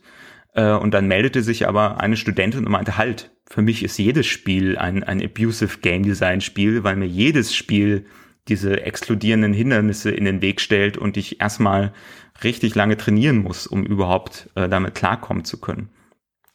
Daher glaube ich, diese Frage lässt sich nicht so einfach herunterbrechen auf die, die Walking Simulator, die sind so fürchterlich snobistisch und die schließen aus und die klassischen Games, die kann doch eigentlich jeder konsumieren. Ich glaube, beides hat das Potenzial auszuschließen und es hängt dann wiederum bei beiden damit zusammen, was sucht man für eine Erfahrung und wie viel ist man bereit, dafür zu trainieren. Also wenn ich einen mit so einem Ego-Shooter WSD-Maussteuerung klarkommen möchte, muss ich die erstmal benutzen und erstmal scheitern, scheitern, scheitern, besser werden, wieder scheitern und irgendwann kann ich's und dann bin ich mit dabei. Und so müsste es beim Walking Simulator auch passieren und da würde ich dann vielleicht sagen, okay, da mag dann ein Diester eine relativ hochgestochene intellektuelle Herausforderung sein, die vielleicht auch weniger hochgestochen funktioniert hätte, aber sowas wie Gun Home, das ist doch, also da sehe ich jetzt nicht, dass das unüberwindbare Hindernisse einen entgegenstellt, außer dass man eben mal damit klarkommen muss, dass ein paar Minuten lang auch einfach mal nichts passiert. Ja, aber wie, äh, ganz konkret ein Beispiel von Gone Home. Wenn ich jetzt für 25 Prozent, wenn wir jetzt Steam nehmen, von Leuten habe, die halt einfach sagen, ey, da rennt man für 20 Euro anderthalb Stunden oder zwei Stunden durch irgendein Haus, guckt sich Sachen an, ähm, und am Ende kommt so ein kleiner Plot-Twist, what the hell is this all about? Warum sind die da alle so? Ich verstehe es nicht. Wie trainieren die sich Gone Home an? Also beim Ego-Shooter hast du es gerade skizziert, aber wie trainiere ich mir die Wertschätzung von Gone Home an? Ganz konkret. Was mache ich denn dann? Ich spiele es nochmal, ich spiele was anderes, ich hoffe, ich lese was. Wie, wie, wie nähere ich mich? Oder bin ich von vornherein einfach ausgeschlossen, weil ich nicht empfänglich dafür bin? Also im Idealfall müsste man es tatsächlich nochmal spielen. Also wahrscheinlich, ne, bei Steam gehen ja dann auch relativ schnell Diskussionen darüber los. Jemand schreibt, es ist kein Spiel, es hat mir überhaupt nicht gefallen, ich fand es doof, äh, warum passiert denn nicht die ganze Zeit etwas? Und dann hat vielleicht jemand versucht, dieser Person zu erklären, dass er vielleicht auf andere Details mal achten muss, gibt ihm vielleicht so einen Hinweis darauf, irgendwie sagt, mir, mir hat Spaß gemacht, weil ich habe diese ganzen äh, kleinen nostalgischen Details gefunden und vielleicht äh, gefällt es dir mit diesem Wissen ja auch besser, wenn du es jetzt nochmal ausprobierst. Und ich glaube, das kann funktionieren. Also in anderen Bereichen hat das bei mir auch schon funktioniert, dass ich einen Film scheiße fand und dann mir jemand gesagt hat, achte doch mal auf diese und diese Details und vielleicht ist es ja gar keine Geschichte darüber, sondern was ganz anderes. Und dann gucke ich den Film nochmal und merke, halt, ja, da hat er ja recht gehabt. So jetzt sehe ich, jetzt das, was ich vorher komplett albern fand, macht jetzt plötzlich, äh, gibt jetzt plötzlich Sinn. Äh, und hu, zum Glück habe ich nochmal probiert, diese Erfahrung zu machen. Äh, ja, aber letztlich, also kann man Menschen nicht dazu zwingen, ne? Aber das ist äh, dann eine, eine, eine tatsächlich Grundvoraussetzung für das Spielen. Man muss spielen wollen. Und in dem Moment, wo man die Regeln des Spiels nicht akzeptiert, äh, ist man ein Spielverderber. Und dann, ja, also dann kann man sagen, gefällt mir nicht, aber darüber hinaus dann auch nicht wirklich urteilen. Also es ist, also um, um, um das äh, zusammenzufassen, was du gesagt hast, ist, äh, man muss sich eine Interpretationsfähigkeit antrainieren und äh, vielleicht auch sagen, mir gefällt es nicht, aber ich bin in der Lage, es so zu interpretieren, dass ich zumindest äh, ähm, konstatieren kann, was es gut macht, was daran interessant ist und was daran relevant ist, auch wenn es mir vielleicht auf einer sinnlichen Ebene nicht zusagt. Na, ich glaube auch diese sinnliche Ebene kann man trainieren. Also das ist ja auch quasi äh, Gegenstand äh, zum Beispiel von, von Meditation. Auch Meditation kann man lernen. Man kann lernen, Aufmerksamkeit gezielt zu richten, nach innen oder nach außen.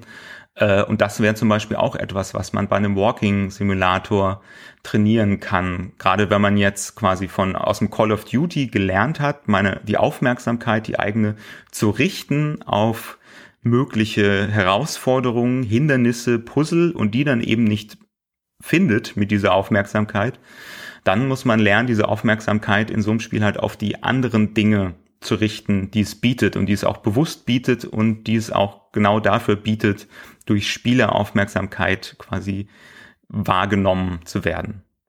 Seid ihr noch da? Ich höre euch nicht mehr. doch, doch. ich kann nur sagen, äh, dass äh, erinnert mich wieder daran, dass ich, wie oft ich Herrn Gebauer schon darauf hingewiesen habe, dass er sich bei Transformers einfach mal auf das Sounddesign konzentrieren soll. Ja, hat es gefruchtet? Hat er dem äh, Film endlich die Anerkennung gezollt, die er verdient? Nein. Hat er je äh, eingestanden, dass Zootopia das große Meisterwerk unserer Zeit ist? Auch nicht. Also. Du, du, du meinst also, willst jetzt also sagen, ich bin an Transformers gescheitert? Ja, ganz offensichtlich bist du mhm. einfach dieser ästhetischen Erfahrung nicht zugänglich, Jochen Gebauer. Und auch nicht der Erzählung über der, der mitreißenden, inspirierenden Geschichte von Bunny Hopp, die zum ersten Häschen wird, das in der Polizeiakademie Erfolg hat. The Horror, the Horror. Da sieht man's. Das ist, ja, ich weiß auch nicht, was mich dazu treibt, auch sowas, was, wie komme ich eigentlich auf die Idee, sowas wie Joseph Conrad zu lesen, anstatt Transformers zu gucken? Ich bin doch auch bescheuert. Ich bin einfach nicht empfänglich für diese ganze neumodische. Du sitzt ja. halt da eingerichtet in deinem Elfenbeinturm, in ja. deinem Ohrensessel, richtest deinen Monokel, ja, und ja, sehen genau. tust du trotzdem nichts. Ja, das ist das große Problem. Vielleicht auch mal zum Abschluss noch mal eine äh, Frage. In die Richtung und zwar, äh, wenn Leute auf diese Walking Simulators schauen und dann äh, kriegen sie erzählt, ja, seht ihr, ne, das kann das Computerspiel leisten, erzählerisch zum Beispiel. Also viele von den Walking Simulators, habe ich ja schon gesagt, die greifen gern ja auch mal ein bisschen progressivere Themen auf, wie bei Gone Home zum Beispiel auch. Ähm, ist das was, wo dann vielleicht so auch mancher Computerspieler denkt so, ja, aber das ist doch gecheatet. Also die reduzieren das Ganze, so dass sie sich um fast nichts mehr kümmern müssen außer ihrer Erzählung. Und andere Spiele müssen das eben mit all diesen Interaktionsmöglichkeiten noch integrieren. Das ist ja so, wie wenn einer beim Eierlaufen den Kochlöffel weglässt, auf dem er das Ei jonglieren soll, und dann sagt, ich war schneller als ihr. Na, cheaten wäre es ja nur, wenn quasi eine, dass das Spiel eine Regel äh, quasi definiert und man sich an die nicht hält. Also da müsste ja dann quasi ein ganzes Genre cheaten. Es läuft ja hinaus auf diesen Gedanken, den ich vorher schon mal genannt hatte. Weil es zu einfach ist, ist es kein Spiel mehr. Und das, das würde ich halt, da würde ich äh, widersprechen. So ganz egal, wie trivial die Herausforderung eines Spiels ist, wenn das Spiel eine Herausforderung hat und man sich auf diese Herausforderung einlässt, dann ist es ein Spiel oder dann ist es eine spielerische Herausforderung. Schweigen. Oh, sorry, du brichst gerade bei mir ab und zu ein bisschen ab. Deswegen habe ich jetzt tatsächlich den Schluss dieser Ausführung auch gar nicht hören können. Nee, bei mir war es tatsächlich genau das Gleiche. Okay, du warst gerade mal ganz kurz weg. Ich kann es ja nochmal äh, wiederholen wenn ich meinen Faden wiederfinde. Ähm, ich kann, oder ich sage in der Zwischenzeit auch mal was dazu, nämlich äh, bei, auf die Frage von André.